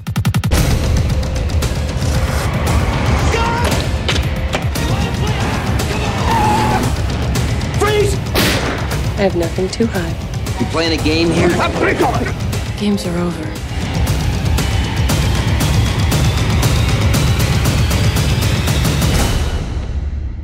Basic Instinct est un long métrage de Paul Verhoeven sorti en 92, soit deux ans avant Showgirls dont nous vous avions déjà parlé. Avec au casting les merveilleux Michael Douglas ou Sharon Stone, on suit l'histoire du détective Nick Curran, policier au passé trouble et mouvementé, chargé d'enquêter sur une histoire sordide de meurtre à coups de pic à glace et dont tous les indices ne convergent que vers une seule personne, la mystérieuse Catherine Tramell. Simon, tu as vu ce film trop jeune? Pourquoi donc? Alors, trop jeune, je ne sais pas, mais suffisamment jeune en tout cas pour engendrer une anecdote que j'ai très envie de vous raconter parce que je la trouve assez mignonne et rigolote. On parle de ton érection? J'ai super peur. Du moins pour partie. Euh, Super Donc, j'ai- rigolote. Donc j'ai 7 ans. Euh, il se trouve que je suis auvergnat, mais à ce moment-là, depuis pas si longtemps, avec ma famille, nous vivons dans la Nièvre à Cône, ce qui est à peu près aussi rigolo que de mettre euh, la jugulaire dans un piège à mâchoire. Et ma maman, ma, ma maman, qui voit bien que je suis en train de devenir un ersatz de cinéphile comme elle, euh, se dit mon Dieu, que faire pour que cet enfant ne finisse pas mineur dans les dans les mines. Et, euh, et, et tout simplement, il se nul. Alors, Oui, que, eh ben- alors que pourtant, en tant que mineur, t'as pas mal de chances de fricoter avec les personnes du cinéma. Jean Mineur Non, en tant que mineur. Oui, non, on l'avait, Marc. Putain, moi je l'avais pas, moi j'étais sur Jean Mineur Marc, et bref, lui on il est sur la Marc. pédophilie. Bref. La pédo... Bref. bref, je, je- je suis un enfant, j'ai 7 ans, et il se trouve que la ville de Cône organise pour ses aînés, comme on dit poliment. euh, les yeux euh, oui, oui, euh, au moment où il y a une, tu sais, une, une ressortie des de la première trilogie Star Wars qui ressort au cinéma bien avant la prélogie, bien avant tout ça.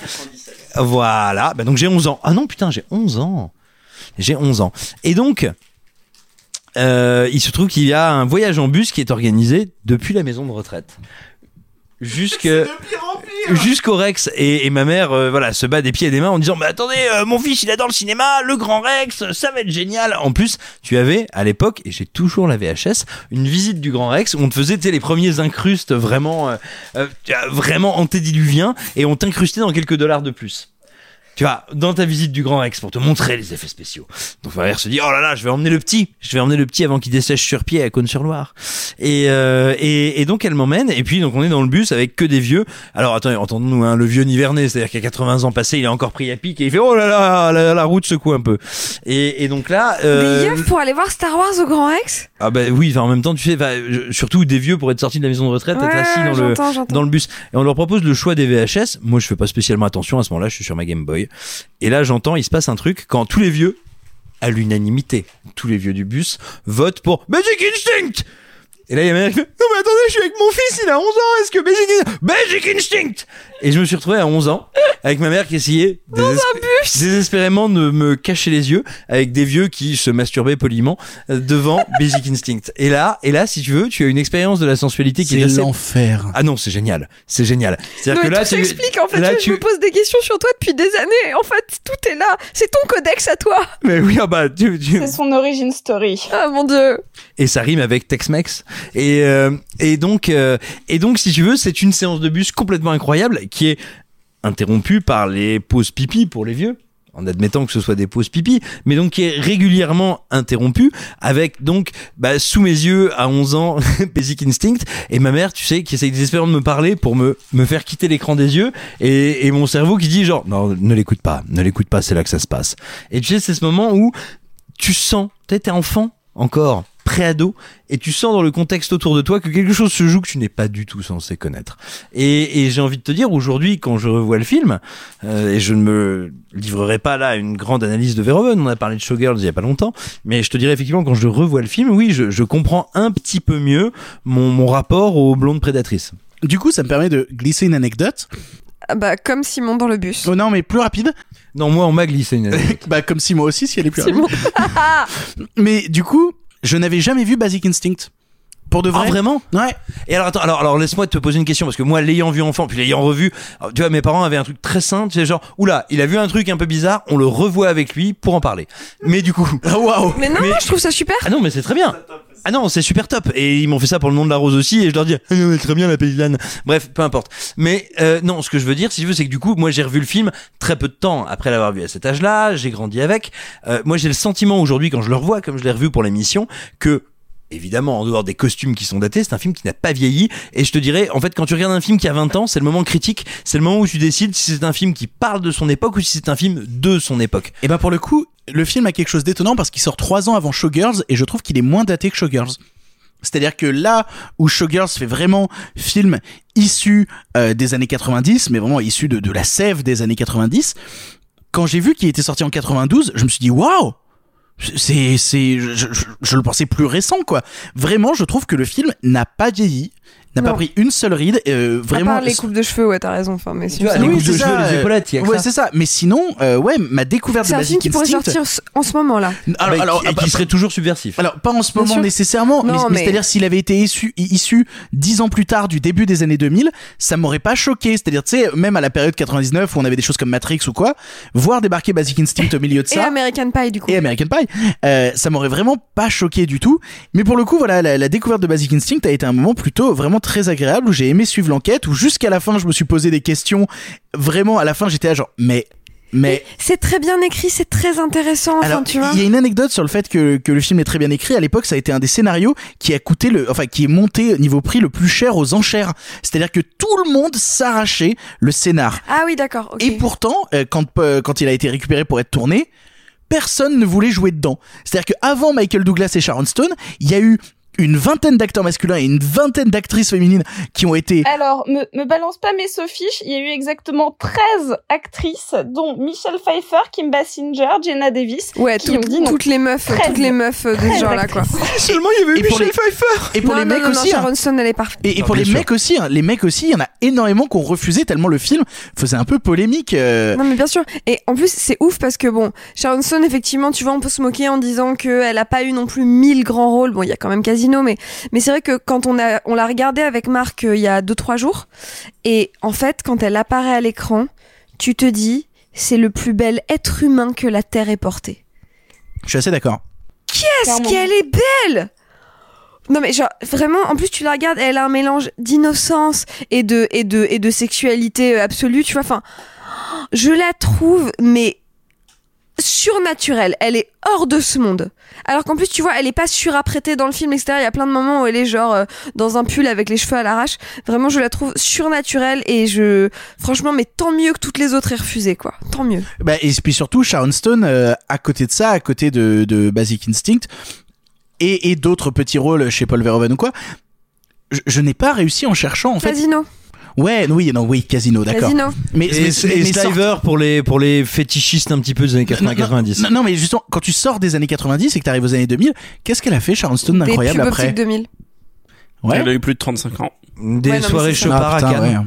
Bah du coup, vu que tu l'as vu avec Marc, je me tourne vers lui. Marc, quel est ton rapport à Basic Instinct, si ce n'est que tu y penses encore tous les soirs dans ton lit euh Et bah tous les soirs parce que évidemment c'est un film. Non mais c'est un film qui comme pas mal de personnes, je pense que j'ai découvert à un âge ado, alors pas euh, ado jeune, ado un peu avancé, genre 15-16 ans, qui est le moment où tu commences un peu à te pencher sur euh, sur Paul Verhoeven, Verhoeven, parce qu'il a fait Starship Troopers ou Total Recall, et tu finis par tomber par ce thriller érotique, et ensuite tu tapes toute la ribambelle de sous-thrillers érotiques qui ont été produits dans les années qui ont suivi, dont le, le- Color of the Night. dont, dont, dont le sous pourri euh, euh, comment ça s'appelle Jade de William Friedkin par exemple mais bref pour en revenir à à, Basic Instinct pour pas trop enfoncer les portes ouvertes ce que vous avez dit. Déjà il y a un, truc qui me sidère vraiment dans le film. Je vais faire euh, une minute de spoiler, juste une minute, donc bouchez-vous les, bouchez-vous les oreilles pendant une minute, mais j'en ai vraiment besoin pour en parler. C'est que c'est un film vous connaissez le tueur dès le début, c'est un peu comme un épisode de Colombo, on a vu le meurtre dès le début, et, et à un moment dans le film, on vous amène entre guillemets, qui est le vrai meurtrier. C'est un personnage secondaire du film, on vous dit c'est elle le meurtrier. Et si vous avez bien vu le film, ça ne peut pas être elle, la vraie meurtrière, parce que vous avez vu le corps du meurtrier dans la première séquence. Et les seins de la meurtrière ne correspondent pas aux seins de la personne Euh, incriminée. les cheveux? Mais les oui, cheveux, mais, ça peut oui, être mais une on te perruque. parle d'une perruque. Oui, ça c'est peut vrai. être une perruque et les seins ne correspondent pas c'est pas le même corps c'est pas les mêmes ventres c'est pas les mêmes fesses et donc là ça en vient un pur film de voyeurisme parce que vous spectateurs vous savez qui est le tueur Vous êtes voyeuriste ou vous ne l'êtes pas. voilà Et puis c'est marrant parce qu'il il commence à filmer les scènes de sexe de Michael Douglas ensuite, de la même manière qu'était filmée la première scène de sexe avec le meurtre. Et vu qu'il te la filme exactement sous le même angle, et ben Tu vois bien que. bah, tu vois bien que mais c'est pas les mêmes fesses. Mais mais dis donc. donc vous êtes sur un pur film fin fin fin du spoiler vous pouvez vous déboucher les oreilles vous êtes sur un Ils t'entendront pas le dire. Vous êtes sur un pur film de voyeurisme, sur un pur film en fait de c'est quoi cinéma? D'ailleurs, c'est tellement un film de cinéma, c'est un film qui vous explique dans un dialogue, tellement c'est à la fois d'un côté pas subtil, de l'autre côté tellement bien écrit, qu'est-ce que c'est la suspension d'incrédulité? Il y a un dialogue qui vous le dit. Et c'est un film incroyable, c'est un film de cinéma. C'est un film, c'est une sorte de négatif, c'est une sorte de négatif moi en le revoyant. Évidemment, en le revoyant particulièrement maintenant, il y avait Vertigo, il y avait Hitchcock partout dans le film, sauf que c'est une inverse de Vertigo parce que dans Vertigo, c'est un film dont l'héroïne Kim Novak, à laquelle ressemble évidemment beaucoup Sharon Stone, les Et plans les sur la chignons de mer, Sharon sans- Stone. les, chi- les chignons, Et les San de Francisco, Sharon Stone. la mer, etc. C'est un film qui est pétri de vertigo et Vertigo a eu plein de sous-vertigo dans l'histoire du cinéma. Et c'est un film qui est en même temps un anti-Vertigo parce que Vertigo c'est un film comme toujours ou comme souvent chez Hitchcock où la femme est victime, où la femme est victime de machination parce que même dans Vertigo, même quand elle Elle doit porter les machinations malgré elle. elle porte la vertigation manière. Non, non, là c'est tout l'inverse. Donc c'est un film incroyable. C'est un film en fait profondément ludique sur un la mise en scène, deux le scénario. Euh, moi, j'ai eu un bonheur incroyable à le revoir. C'est un pur film de cinéma hollywoodien avec toujours ce truc de de se dire que euh, au fond, euh, comment dire, les, les, les États-Unis n'ont jamais été aussi bien filmés que par les étrangers. Ici, euh, Verhoeven qui filme un peu toute la décadence de San Francisco, ces villas qui sont toutes, ces bagnoles moches, euh, sorte de coupé Ferrari des années 90, tout tout carré. Enfin, c'est la. Et en plus, les années euh, et je termine là-dessus. C'est les années des pixels en fait. Les années Jusque dans les voitures, c'est les années Exactement. Les années 90, pour moi, c'est la pire période de l'histoire de l'esthétique. C'est-à-dire que même au cinéma, je trouve que c'est là où on a. Ça veut pas dire qu'il n'y a pas eu de grands films des années 90. Hein. Attention, il y en a eu des déchets, hein, comme toujours. Mais je trouve que l'esthétique des années 90 c'est moche. Les, les, les, les, les, et ça se voit dans les films hollywoodiens. Même vous prenez les grands films de Spielberg, ces films des, des années 90, c'est pas esthétiquement, c'est pas ces films les plus intéressants. Ainsi de suite. Je pourrais poursuivre longtemps.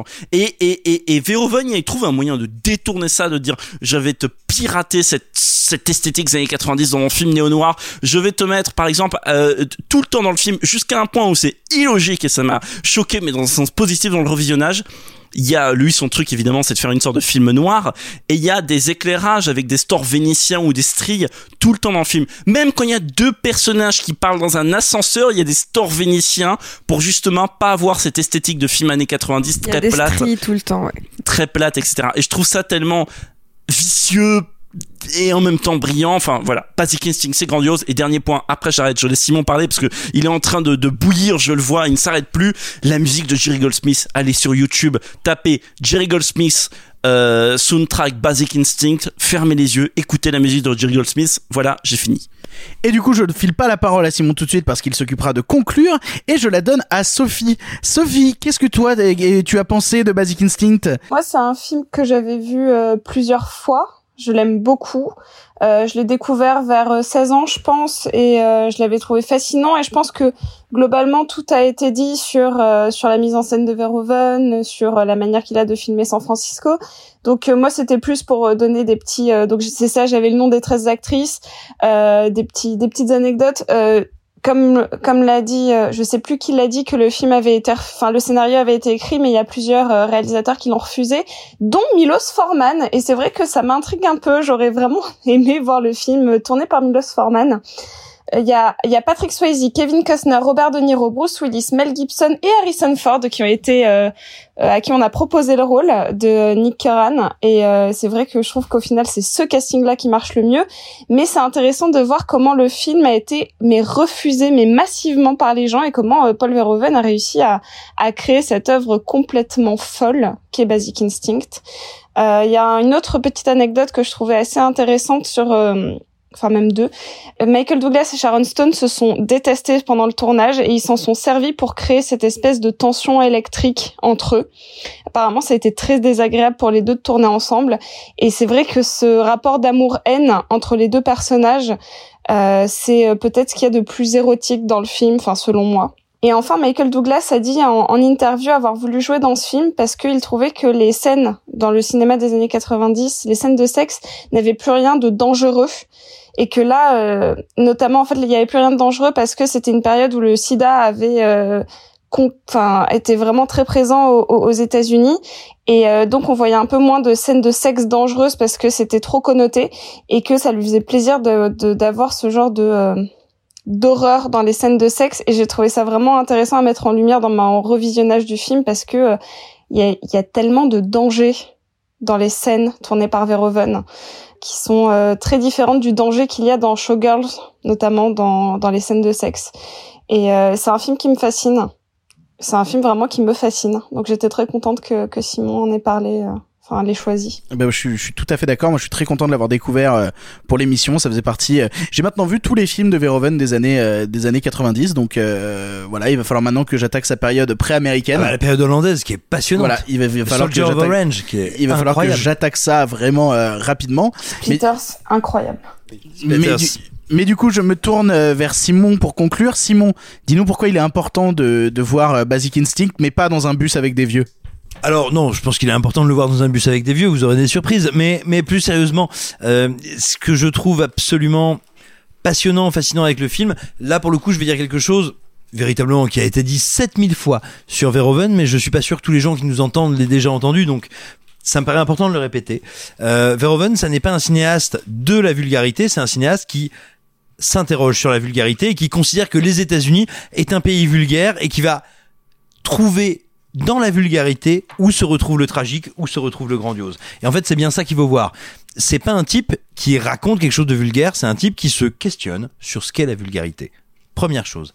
Deuxièmement, euh, il y a pour moi une séquence qui illustre toute la puissance dramaturgique, intellectuelle, sensuelle et érotique du film, c'est que le film est capable d'assumer son ambiguïté. On a bien sûr parlé des scènes de sexe entre Michael Douglas et Sharon Stone, mais pour moi il y a une scène de sexe qui est incroyablement représentatrice de ça.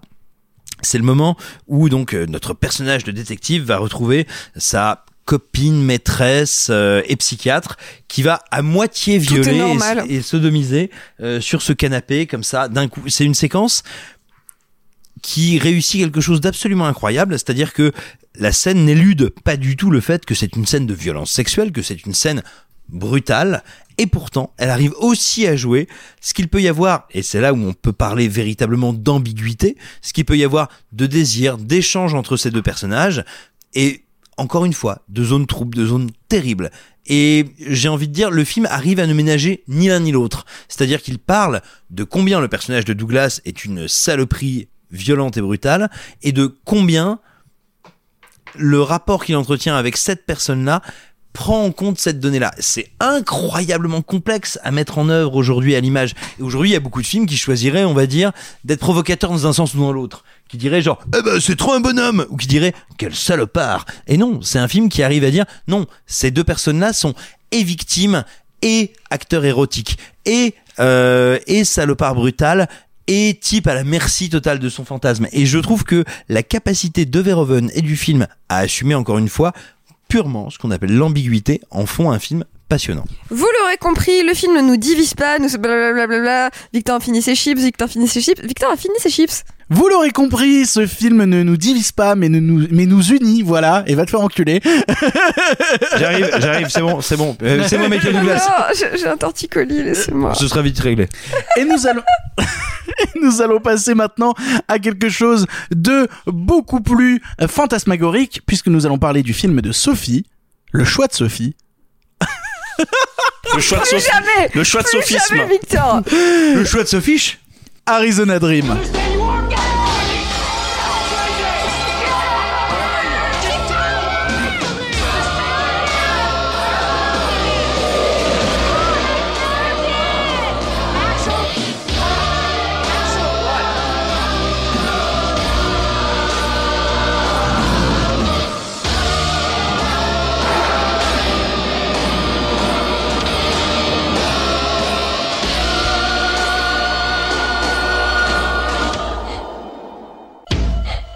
Arizona Dream, sorti en 1993 et réalisé par Emir Kusturica, est un long métrage comico-dramatique avec au casting Johnny Depp, Vincent Gallo ou encore Jerry Lewis et Faye Dunaway. On y retrouve le personnage d'Alex Blackmar, vivant à New York depuis qu'il a tourné le dos à son passé, obligé de revenir à ses racines dans l'Arizona et rapidement confronté à deux femmes tourmentées, Hélène et Grace Stalker.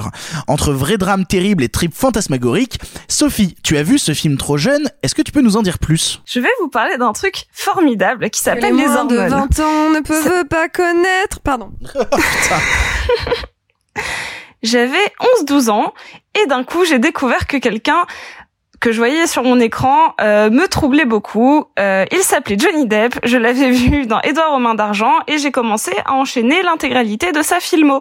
C'est-à-dire que j'ai regardé euh, Cry Baby, Les Griffes de la Nuit, Sleepy Hollow, euh, Fenêtre secrète, Neverland, Ed Wood, enfin en gros tout ce qu'il y avait euh, Johnny Depp dedans, je le matais. Et en gros, euh, bah je j'étais à la Fnac à 11-12 ans et je vois je vois Johnny Depp marqué sur sur une pochette de DVD un peu chelou avec un poisson qui vole et euh, Johnny Depp tout jeune. Donc je me suis dit bon bah go. Et donc vers 12 ans, je regarde Arizona Dream. C'est beaucoup trop tôt. C'est beaucoup trop tôt. C'est beaucoup trop tôt. c'est pile poil l'âge. Bah, en vrai, le film m'a pas perturbé. C'est-à-dire que grosso modo, je le comprenais pas, mais euh, il y avait quelque chose qui me fascinait dans le film, euh, autre que euh, autre le fait que Johnny Depp à 23 ans, clairement, il est au top de sa beauté et que moi, ça me rendait toute chose. J'avais en fait je n'avais aucun code pour lire le film. C'est-à-dire que euh, j'avais pas vu tout parce que le film est assez méta euh, sur euh, bah, notamment le, le cousin qui est joué par euh, par Vincent Gallo. Euh, il, il refait plein de films dont euh, bah j'avais pas vu Raging Bull, j'avais pas vu encore Hitchcock, donc je comprenais pas toutes les rêves qu'il faisait. Je, je voyais juste qu'il refaisait des choses, mais je ne savais pas lesquelles. Et et pourtant le film me fascinait sans me faire peur et en même temps il me perturbait. Et euh, je dois avouer que je l'avais revu vers vers 18-19 ans, qui était déjà un âge beaucoup plus propice pour voir du Kusturica. Et là, je l'ai revu, mais ça faisait, euh, bah, ça faisait dix ans que je l'avais pas revu. Et en vrai, je trouve que le film est, vraiment touché par une certaine grâce. Bon, il y a plein de défauts. J'ai pas choisi le film que je préférais. Euh, J'avais pas envie de prendre. Il y a plein de films que j'ai vus trop jeunes. J'ai vu Scream à 7 ans. euh, J'ai vu Le Silence des agneaux à 10. Et pourtant, je voulais pas parler de cette peur primale qui, habite une enfant qui voit un truc d'horreur trop tôt, mais juste un film d'auteur que tu comprends pas. Euh, parce que t'as pas les codes pour les lire. Et, et Arizona Dream ça tombait pile sur ça. Je l'ai vu pour les mauvaises raisons clairement euh, c'est-à-dire euh, une jolie bouille. Et, et pourtant en le revoyant je me dis bah je suis contente que le film m'ait marqué d'une manière ou d'une autre parce que euh, je le redécouvre un peu à chaque visionnage. C'est pas mon film préféré. Je trouve qu'il y a vraiment un souci de rythme. Il est un peu un petit peu lent un petit peu long. Mais malgré tout il y a, y a des scènes qui m'avaient euh, mais vraiment imprimé la rétine notamment quand euh, Johnny Depp essaie de de voler avec euh, Faye Dunaway sur sur leur euh, leur espèce de machine euh, et je trouve que vraiment c'est ça le film est touché par la grâce. Et j'ai quand même une anecdote Sophie absolument euh, décalée euh, parce que j'ai essayé de bon Vincent Gallo à part dans Arizona Dream je l'ai vu dans rien. Vraiment j'ai pas vu Tétro euh, j'ai rien vu mais donc j'ai un peu cherché ce qu'il avait fait le saviez-vous que Vincent Gallo est un peu perturbé dans sa tête et que si on va sur son site officiel, Ah, une tiny schlook. Sans déconner.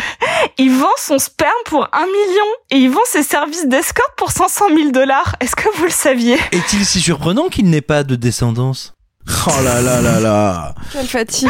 Après, mo- moi, ce qui m'a fait marrer dans le film, j'avais jamais vu non plus Arizona Dream, la scène où euh, où ils sont euh, au cinéma et où t'as Vincent Gallo qui refait la scène devant l'écran, je trouve ça très drôle, mais qui juste avant se dit et lui, tu crois qu'il en a quelque chose à foutre? Et lui, tu crois qu'il en a quelque chose à foutre? Et Johnny Depp, tu crois qu'il en a quelque chose à foutre? En fait, j'ai fait mais pourquoi? Pourquoi soudainement cette dimension méta? Et en fait, cette question du pourquoi est revenue plein de fois pendant le film. C'est-à-dire qu'il y a eu plein de moments où je, je n'ai pas détesté le moment, mais je n'arrive toujours pas à savoir si je l'ai apprécié. J'ai vraiment un truc très étrange sur Arizona Dream 2. Le film m'est passé dessus.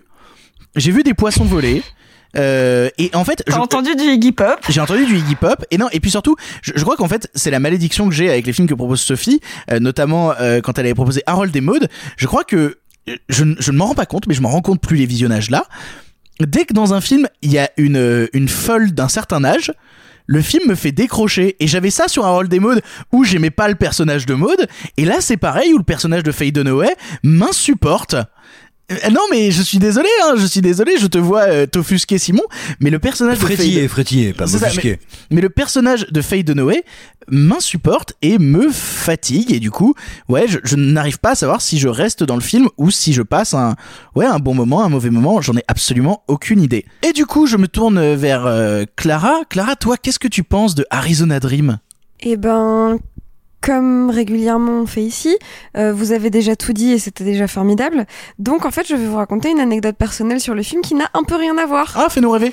Eh bien, il y a quelques jours, j'étais dans un taxi en train de rentrer chez moi et je dis à Sophie, Oh, je suis trop contente que t'aies pris Arizona Dream. Ça va être l'occasion pour moi de parler de John Waters. Pour quelle raison? Parce que j'ai confondu avec Cry Baby. Ah Et donc moi j'avais commencé vraiment à rédiger un petit truc pour vous parler de John Waters, du white trash, euh, des drag queens, de manger des œufs, euh, des choses comme ça. Et du caca de chien. Et, oui, notamment. Euh, et de Zac Efron. Et donc voilà, donc vraiment j'étais trop contente de pouvoir vous parler de John Waters dans le podcast. Donc euh, bah voilà, donc du coup euh, j'ai hésité à quand même vous parler de John Waters en attendant de voir combien de temps est-ce que vous alliez mettre pour m'interrompre pour me demander quel était le rapport avec la choucroute. Euh, donc voilà, moi c'est ça mon anecdote sur euh, sur Arizona Dream. Non, le, fi- le film est génial, le film est beau, le film est poétique. euh, j'ai envie de vivre là-dedans et d'y prendre des bains. T'as envie de vivre là-dedans? Ouais, Assez assez curieusement. Mais plutôt fuir et mourir? Non mais il y a un truc un peu comme ça. En plus, tu vois, en ayant grandi en province, là où on se fait chier, où il n'y avait pas d'internet. Euh, donc il y a un truc un peu comme ça. Donc voilà, écoute, en tout cas, euh, en tout cas, vous êtes passé euh, pas trop loin euh, d'un petit exposé sur qui est John Waters. Peut-être une prochaine fois. Peut-être. Voilà. Enfin donc voilà, non non, écoute, le film est super, ça fait partie des comment dire des Kusturica que que je me sens de recommander aux gens, tu vois en plus. C'est-à-dire que c'est je pense son film le plus le plus aimable et le plus sympathique. Donc on peut aussi se dire que si vous avez entendu plein de fois parler d'Emir Kusturica euh, euh, à l'occasion de grands festivals, euh, ben c'est peut-être celui-là par lequel il faut commencer si vous avez envie de vous faire une idée. Bah pour le coup, moi c'était ma situation. J'avais beaucoup entendu parler d'Emir Kusturica sans jamais vraiment approfondir son cinéma. Et là, Arizona Dream m'a laissé un sentiment de quand on me dit c'est ça son film le plus accessible, je suis pas sûr d'avoir envie de vouloir voir les autres. C'est un peu bête, mais vraiment, je crois que c'est un cinéaste qui ne me parle pas. Tu es et, on a, pour et on a tous, on a tous des cinéastes qui ne nous parlent pas. C'est bien normal. Mais Alors pour- mais attention, pour le ça n'est pas euh, un film qui est très représentatif de son alors, cinéaste. alors, c'est tout à fait possible. Mais en tout cas, Arizona Dream m'a laissé ce sentiment de ouais. Je trouve ça très bien fait. Il y a deux trois phases que je trouve assez touchantes, notamment la mort d'un certain personnage avec l'ambulance qui s'envole au loin dans les airs. Il y a des choses comme ça qui me touchent profondément, mais vraiment euh, beaucoup beaucoup beaucoup. Mais à côté de ça, je trouve tous les personnages cons. Je les aime pas. Mais tous, c'est-à-dire, je n'en aime aucun, que ce soit Johnny Depp, Gallo, Jerry Lewis, euh, Faye Dunaway ou la fille de Faye Dunaway, je les trouve tous cons, je ne les apprécie pas, j'ai pas particulièrement envie de passer un moment avec eux, et malgré euh, la, la débauche et le talent de mise en scène et le talent dans l'esthétisme du film que je retrouve, ouais, je n'arrive pas à dire que j'ai apprécié le film. Je n'arrive pas à le dire, je n'arrive pas à, à le, à le conscientiser parce que, pour être honnête, j'en sais rien.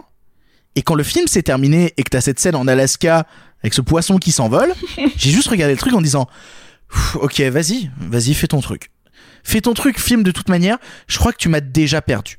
Et, et, je suis le premier désolé de cette situation parce que j'aurais adoré passer un meilleur moment devant Vincent Gallo qui nous refait des scènes de Hitchcock. J'aurais adoré et, et je trouve ça quand même très drôle quand la scène de, de putain c'est la mort aux trousses. Euh, quand la scène de la mort aux trousses se reproduit avec l'avion de Faye Dunaway qui lui, euh, qui lui saute dessus, il dit mais c'est pas possible, mais je suis en train de vivre mon propre cauchemar, c'est horrible. Ça, c'est des moments qui m'ont fait marrer. Mais comme je te dis, l'ensemble même ne m'attrape pas. Et je, n'ai, mais je ne suis même pas sûr qu'avec un second visionnage, ça finisse par m'attraper. Mais le film est particulier, il mélange euh, de l'humour très slapstick, notamment. Enfin, c'est c'est drôle parce que euh, il y avait des scènes qui m'avaient vraiment. euh, bah, vraiment marqué, notamment euh, quand euh, Lily Taylor, parce qu'il y a vraiment toute une thématique du suicide euh, qui revient tout au long et qui est traitée tantôt avec humour, tantôt euh, de manière dramatique, et où elle se pend avec son collant, et où elle descend et elle remonte et elle descend. Et merveilleux. genre, C'est merveilleux. C'est incroyable. Et cette ça scène m'a laisse- vraiment, mais à 12 ans, je savais pas si je devais rire ou pleurer. Et je sais toujours pas, mais maintenant je la trouve merveilleuse cette scène, je la trouve vraiment incroyable. Je trouve que c'est une très très grande scène et ce, le, en l'analysant un petit peu avec un regard un peu plus critique, toute cette scène de repas, je, crois que j'en ai très peu vu des scènes de, repas aussi chaotiques euh, dans le montage, euh, dans cette espèce de plan qui tourne, euh, de crescendo dans les dialogues, dans les hurlements, dans le drama et voilà, Mais je, ça ça m'a beaucoup marqué. Putain, moi, ça me laisse tellement en dehors. Je me tourne donc vers Simon. Simon, tu as l'air d'avoir une passion pour Arizona Dream. Dis-nous en plus. Alors, je n'irai pas jusqu'à dire que j'ai une passion pour Arizona Dream. Moi, si tu veux, sorti de Chat Noir, Chat Blanc et Arizona Dream, euh, d'habitude, regarder un Kusturica, c'est un petit peu comme euh, s'asseoir sur la tronçonneuse d'un des annusseurs de dauphin. Donc, euh, je, je suis pas... Elle est très très très visuelle celle-là. Oui, bah je sais bien, mais c'est pour te dire comme je souffre.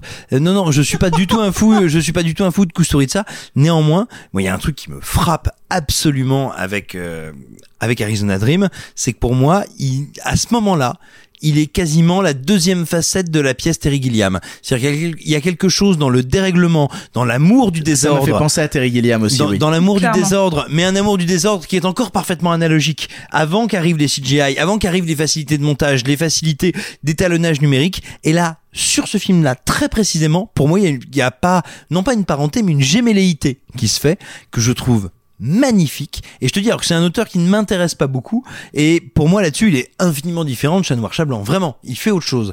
Il va il va se frotter au cinéma américain, j'ai envie de te dire, exactement comme euh, Gilliam aurait aimé le faire avec euh, avec euh, mon dieu son adaptation son adaptation d'Hunter Thompson avec euh, Ah, Las film- Vegas Parano Las Vegas Parano qui est un Z fumant dégueulasse qui aime tous les gens qui ont jamais pris de drogue mais euh, mais Alors, nique-toi.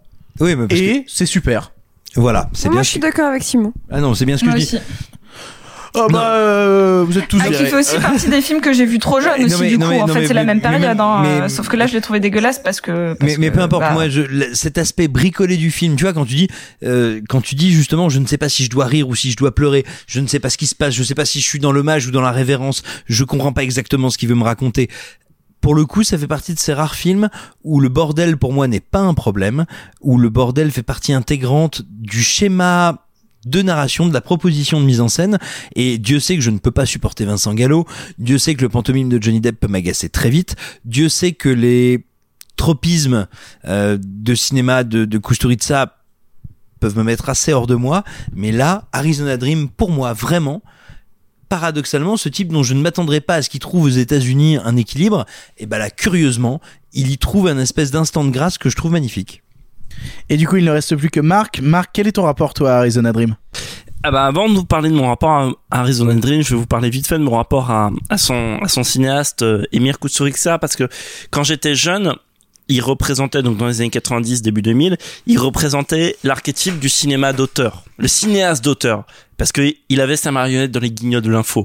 Le cinéaste auteur, c'était C'est vrai et donc pour moi, c'était il, il avait même sa marionnette au festival de Cannes et il était là à danser, bourré. avec la fanfare, avec la fanfare Avec la et tout. Et puis nous, début année 2000, on était à l'internat au lycée, on avait les CD de ces films et c'était comme ça qu'on se repérait entre babos de merde. Et, et, et moi, j'ai un peu le même rapport euh, conjugué à ça. J'ai un peu le même rapport au film que, que Sophie. C'est-à-dire que c'était un film que j'ai vu parce que Johnny Depp. C'est un film où un, jour, quand j'étais ado, je sais pas, j'avais 14, 15, 16 ans dans ces eaux-là, tu tapes la filmo de Johnny Depp, tu regardes ses grands succès.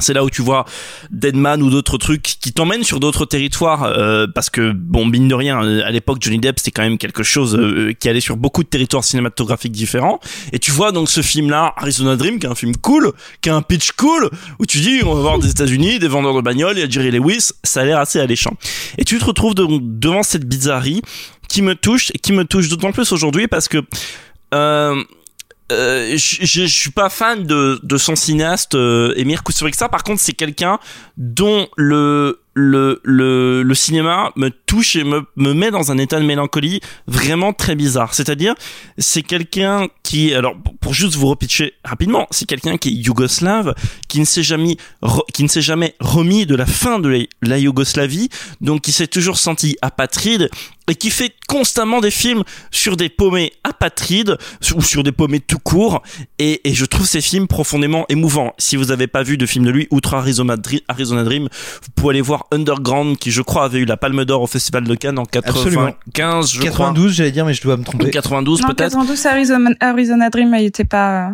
Et bon, voyez euh, Und- Underground qui est un grand film sur la Yougoslavie, même si vous, même historiquement, c'est intéressant. Bref, pour revenir à Arizona Dream, il y a un truc qui m'émeut maintenant, d'autant plus en revoyant le film, donc que je n'ai pas revu depuis mes 14, 15, 16 ans dans ces eaux-là, c'est que c'est un cinéma disparu. Et là, ça devient vertigineux pour moi parce que donc tu as ce cinéaste qui toute sa vie a fait des films sur ou beaucoup sur des, une terre qui a disparu, la Yougoslavie, sur lui qui se sent apatride, qu'il a fait un film avec un héros paumé, avec des seconds rôles paumés, qui se passe en plus dans une région des États-Unis entre guillemets paumée C'est pour ça que ça me faisait penser à Guillaume, tu vois. et, et qui fait d'autant plus penser à Guillaume et qui est, et là je revois le film et je me dis le, ce genre de film là n'existe plus aujourd'hui. Ce genre de film a disparu. C'est-à-dire qu'il y a toujours du film de grands auteurs etc mais mais ce genre de film là vous regardez le générique du film il y a Studio Canal au générique il y a UGC on parle d'un film d'un réalisateur yougoslave avec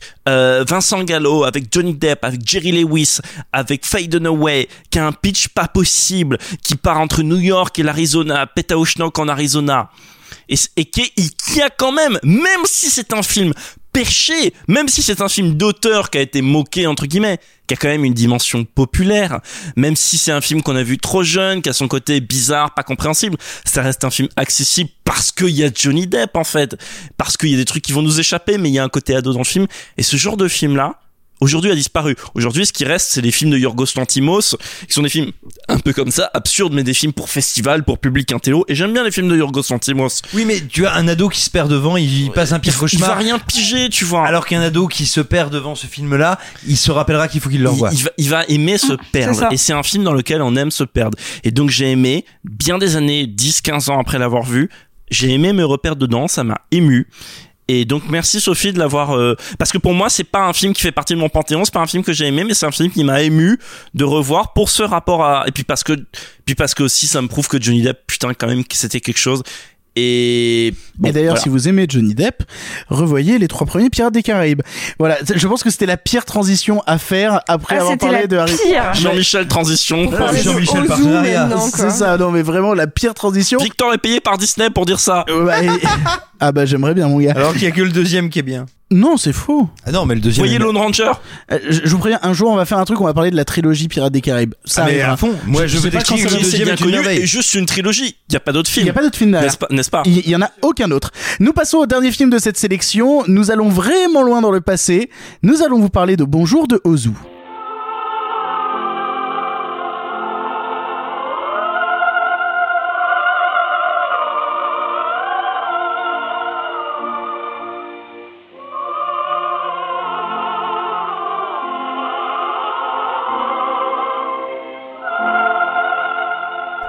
Est un film de Yasujiro Ozu datant de 1959. On y raconte l'histoire de deux frères vivant dans la banlieue de Tokyo dont l'activité principale est de sécher les cours pour aller regarder la télé chez le voisin ou faire des concours de paix. Réprimandés par leurs parents, ils entament alors une grève de la parole vite relayée au milieu de tous ces voisins dont la passion première est de faire circuler des rumeurs pour passer le temps. Véritable portrait du Japon à la sortie des années 50, une vraie capsule temporelle. Marc, tu as vu ce film trop jeune. C'est vrai qu'en 1959, euh, t'étais encore assez jeune comparé à aujourd'hui. Pourquoi donc Dis-nous en plus. Eh bien, je vais te corriger tout de suite parce que en fait, la thématique à la base, c'était pas un film que vous avez vu trop jeune. C'est un film que vous avez vu trop tôt. Et là, ça change tout. Voilà pourquoi j'ai proposé Bonjour parce qu'en fait, j'ai hésité à proposer d'autres trucs. J'ai hésité, on a parlé, à proposer AI de Spielberg, à proposer Miami Vice. Non, j'ai proposé euh, Bonjour de Ozu, qui est un film que j'ai vu tard en fait dans ma vie parce que je l'ai vu à 17 ou 18 ou 19 ans je sais plus C'est déjà trop, c'est déjà trop tôt pour Ozu. hein. non, mais, mais, mais oui et non. Mais, mais on va, on va, on va y revenir. Parce que je l'ai vu, en fait, au sortir du bac, première année de fac, fac de cinéma. Bim, on me met devant Ozu et j'aime pas. Je me fais chier, vraiment. Et, et donc là, j'aimerais revenir vite fait en arrière. Comme moi ce matin, hein, vraiment. Non mais, mais mais sans doute mais mais je suis désolé si ça vous a pas plu mais mais en fait je je l'ai fait j'ai proposé ce film exactement pour la enfin entre guillemets exactement pour la même raison que Clara a proposé Citizen Kane ou La Nuit du chasseur c'est-à-dire que je voulais revoir le film euh, en l'occurrence euh, Clara c'est des films qu'elle avait pas vus je crois mais moi je l'avais vu il y a fort longtemps, mais je me considérais finalement que je l'avais pas vu, pas compris, je ne sais pas. Et en fait, j'étais dans, c'était trop tôt dans ma cinéphilie. Et donc, euh, tu vois, moi souvent quand on me demande ah mais Marc machin, t'es jeune parce que bon, euh, contrairement à la rumeur, je suis pas si vieux que ça. Et et t'es jeune. Et Les gens ont pas besoin de et savoir. les gens ont pas besoin de savoir. T'es jeune, mais t'aimes les vieux films, comment ça se fait, etc. Et non, il s'avère que ça a pas toujours été comme ça. Il y a une époque où non. En fait, il y a plein de trucs de cinéma auxquels j'étais fermé. Le cinéma asiatique, j'étais totalement fermé. Et un jour, on m'a mis devant. Alors ouais, j'ai vu deux. J'ai à l'époque, j'avais vu deux Kurosawa, j'avais bien aimé, mais bon, admettons. Et boum, on m'a mis devant Ozu et je me suis fait chier. Je me suis vraiment fait chier. C'est une des pires séances de ma vie. J'ai rien compris. Et je voulais revoir le film parce que ça me frustre, parce que c'est un film qui a paralysé littéralement ma découverte du cinéma asiatique. Qui fait que aujourd'hui, je connais pas grand chose. J'ai raté Ozu, j'ai raté Mizoguchi, j'ai essayé de rattraper comme je pouvais Kurosawa, mais j'ai raté euh, euh, Nagisa Oshima. Bon bref, j'ai raté énormément d'auteurs japonais, principalement parce que ce film-là, ça a bloqué pour moi. Et donc je voulais le revoir. Et donc ça m'emmène sur le sujet en fait de la question de l'ouverture d'esprit quand tu es en zone cinéphile et des films que tu vois trop tôt dans ta cinéphilie et trop tôt, pas parce que les films tu les vois trop tôt, parce que je pense que Bonjour est un film finalement assez accessible et voici pourquoi je l'ai proposé. Tu les vois trop tôt parce que tu n'as personne pour te dire voici qu'est-ce qu'il faut voir dans le film, voici pourquoi il est beau. Moi, j'étais juste en première année de fac, c'est un prof médiocre qui me l'a montré, qui m'a jamais, qui, qui, qui derrière n'a, n'a jamais su rien dire sur le film à part regarder, c'est un grand chef-d'œuvre du cinéma, Yajiro Ozu, euh, Yajiro Ozu, pardon, euh, Bim, euh, c'est un grand film, le portrait du Japon, mais ça s'arrêtait là, ça n'allait pas plus En loin. plus, le titre est sympa. Et en plus, ce titre, mais pourquoi le film est beau et j'ai redécouvert dans le film que je ne mettrai pas pour autant dans mon top 100. Là, je l'ai revu il y a deux jours, Euh, non hier même, que je ne remettrai pas pour autant dans mon top 100. Mais j'ai trouvé le film d'une beauté tellement euh, euh, belle. Désolé pour le truc stupide. D'une beauté tellement belle. Une beauté tellement belle. Une beauté Non, tellement, tellement belle, évidente. tellement Tautologie. évidente. Ce, ce film qui, est, qui, est- qui était capable de te dire, et d'autant plus maintenant en période de déconfinement, qui est capable de dire le beau est trivial, le trivial est beau, profitez-en. Et en même temps, il y a un monde qui change. Prenez du recul par rapport à ça et célébrez vos trivialités parce que donc le film, euh, c'est aussi l'histoire de gamins qui trouvent que dire bonjour, comment allez-vous, euh, vous avez vu le beau temps qu'il fait, c'est trivial et donc il faut une grève de silence en conséquence. Enfin, avec d'autres événements entre temps. Mais voilà, ça m'a ému. Donc je voulais juste vous dire ça euh, pour ceux qui écoutent que euh, je, je dis souvent ah Marc il a une grosse culture machin. Non en fait je suis comme vous tous ça n'a pas toujours été le cas. Un jour j'ai eu du mal avec ces grands noms qui m'ont fait peur.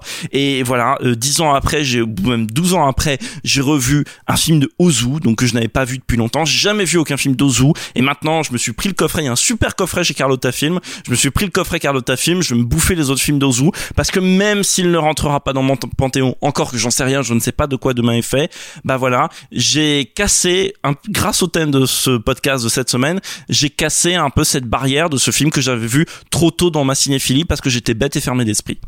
Pour le coup, moi j'ai découvert justement Ozu avec Bonjour, euh, justement là quand on a parlé, ça fait longtemps que je voulais euh, me pencher sur ce cinéaste. Et je vois tout ce que tu viens de citer. C'est-à-dire, je vois justement, et j'apprécie le film pour ça. Je l'apprécie pour cette capsule temporelle, en fait, vraiment ce côté, une vision sur ce Japon euh, de banlieue qui va rentrer dans les années 60 et qui ne sait pas appréhender vraiment la nouvelle technologie où on est encore à une conception de la famille assez étrange où l'homme va au travail, la femme reste à la maison et tout ce que la femme a à faire, c'est piailler et partager des rumeurs sur ce qui se passe à l'intérieur euh, euh, de, enfin, du, du quartier, du lotissement. Tu vois, il y a vraiment une vision de ce Japon d'époque qui m'intéressait parce que le Japon est un pays, est un pays que j'apprécie énormément et donc du coup voir plus de, de choses sur ce Japon-là, j'étais saucé. J'avais vraiment envie de voir ça. Il n'empêche que malgré que je vois ça, malgré que je trouve notamment le plus petit gamin euh, de la famille, euh, le tout petit frère vraiment rigolo et touchant, sachez qu'il a aujourd'hui 67 ans. Euh... ouais, ça remet Il reste les plus choses jeune que Marc, hein, euh, ça va. Hein. Mais pour le coup, voilà, ça remet des choses en perspective. tu sais qu'il l'appelle Papa San, hein. Mais pour le coup, voilà, euh, découvrir Ozu à travers ce film m'a fait le sentiment de être heureux de découvrir un univers, être heureux de découvrir les personnages qui le peuplent, et en même temps, euh, bah, quand le film s'est... En fait, tu, vois, contrairement à Arizona Dream qui m'a vraiment laissé en dehors, là j'ai été emporté dans l'histoire, j'ai suivi leur traquage, j'ai suivi leur petit quotidien. J'étais pas hors du film. De là à dire qu'il m'a passionné, de là à dire qu'il m'a euh, euh, cassé la gueule et que je me suis dit waouh quel grand film. Surtout qu'en plus je trouve que bah, la mise en scène en question et surtout le choix des cadrages est souvent bah, le même cadre répété 50 fois dans le film comme une sorte de ritournelle et ça a sûrement un sens justement de répéter ces cadres là tout le temps de la même manière. Il y a un truc tellement beau dans le film qui m'a ému mais après je te laisse terminer, c'est la manière constamment de mettre la mais ça c'est le truc de Ozu hein. je suis pas j'ai pas inventé ça. Il y en a un, milliard de demi de personnes qui l'ont dit. De mettre la caméra systématiquement plus bas que l'action.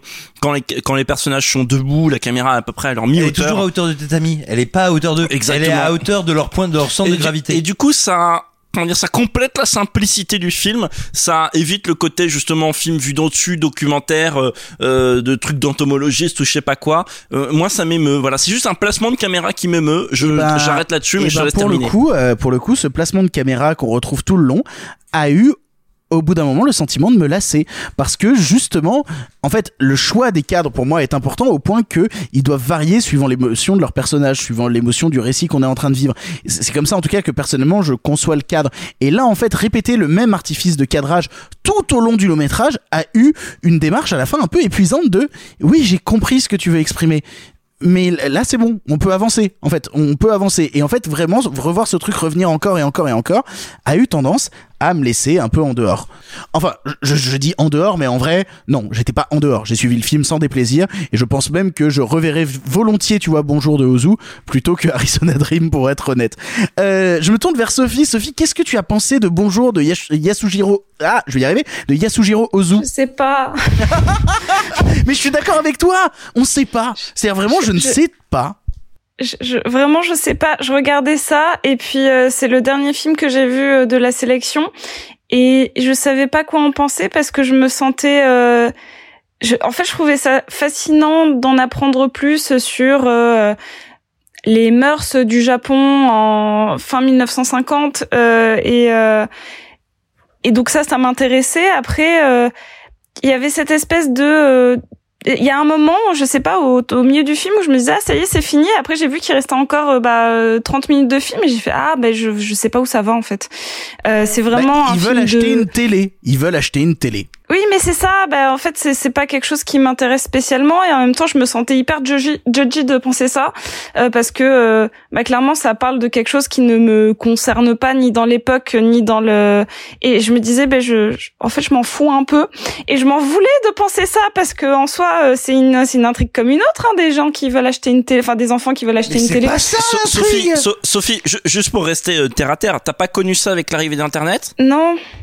Ok, bon, Ah putain, alors que moi oui, justement, moi dans mon dans mon visionnage, je l'ai vachement rapproché justement de l'évolution du foyer et de voir tous mes potes avoir internet et de me dire bah papa, maman, euh, j'aimerais bien qu'on ait aussi internet à la maison pour que je puisse avoir un skyblock de merde. N- Non, mais c'est- con, mais c'est exactement ça. C'est-à-dire ce truc, ça me l'a rappelé sur à partir du moment où le foyer passe une nouvelle étape technologique et la manière dont les enfants vont avoir de la réceptionner. Bah, je, je, je comprends complètement et je, je- en fait, je, je suis juste restée un petit peu hors du film en trouvant ça absolument charmant. Euh, mais je suis pas du tout familière avec euh, le cinéma d'Ozu et je, je, je me sentais un peu bête en fait. Je, je pense que euh, je me sens peut-être un peu comme quand Marc il l'a découvert, c'est-à-dire euh, je me suis un peu fait chier et euh, et, et j'avais l'impression donc du coup de pas du tout avoir les clés et je m'en voulais beaucoup. Je, je m'en voulais de pas rentrer dans le film, alors que c'est pas un sentiment que j'ai souvent. Si ça m'ennuie, ça m'ennuie, c'est pas grave. Mais là, j'avais juste l'impression de pas avoir les clés et ça m'a beaucoup perturbée.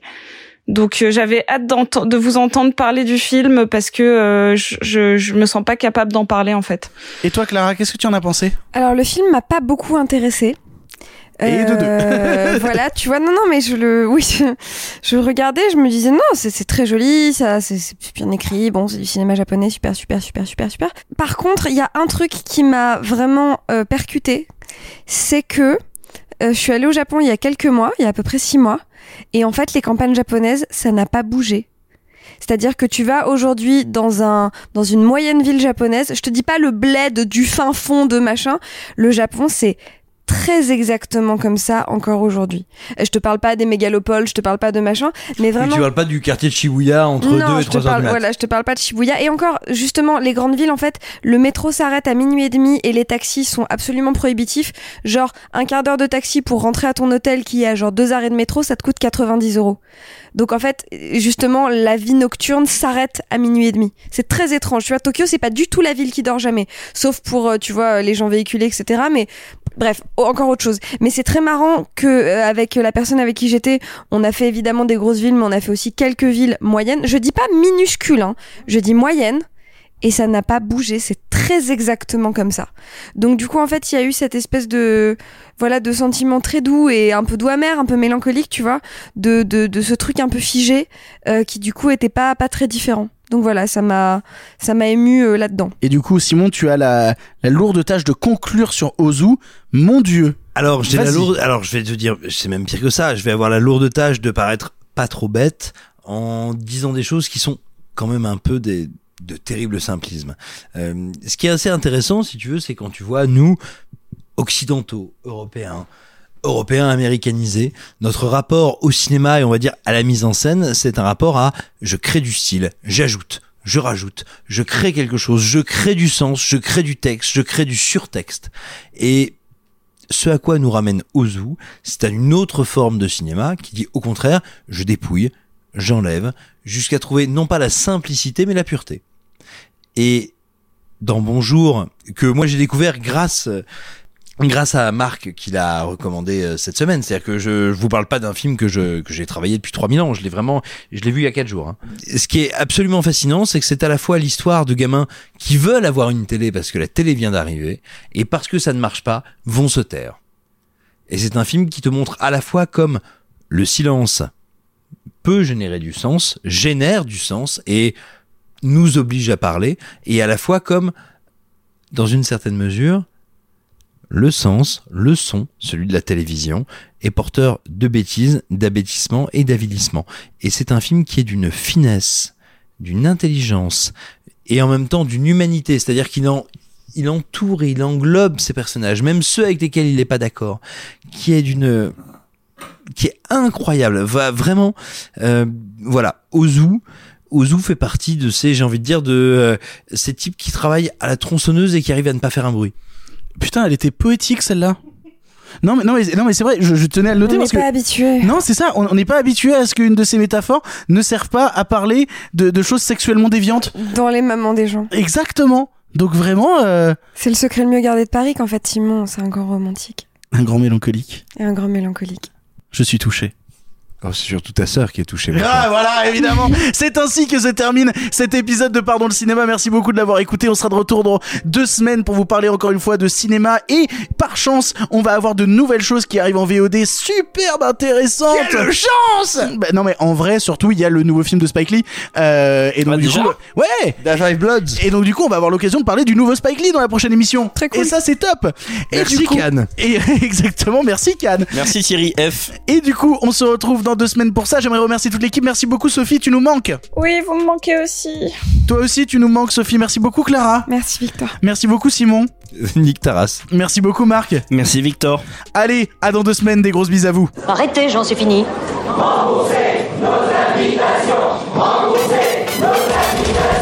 Qu'allons-nous faire par Osiris Mais il se débrouille Une relève toutes les deux semaines, me faut pas deux quand même Le cinéma fait de toi un bon gamin Et que c'est quoi? Maintenant c'est fini, va falloir rentrer. Je vais aller me faire une toile. Ok, amusez-vous bien tous les deux. Bon, ça j'y compte. Bonne soirée. Merci. Have a great evening.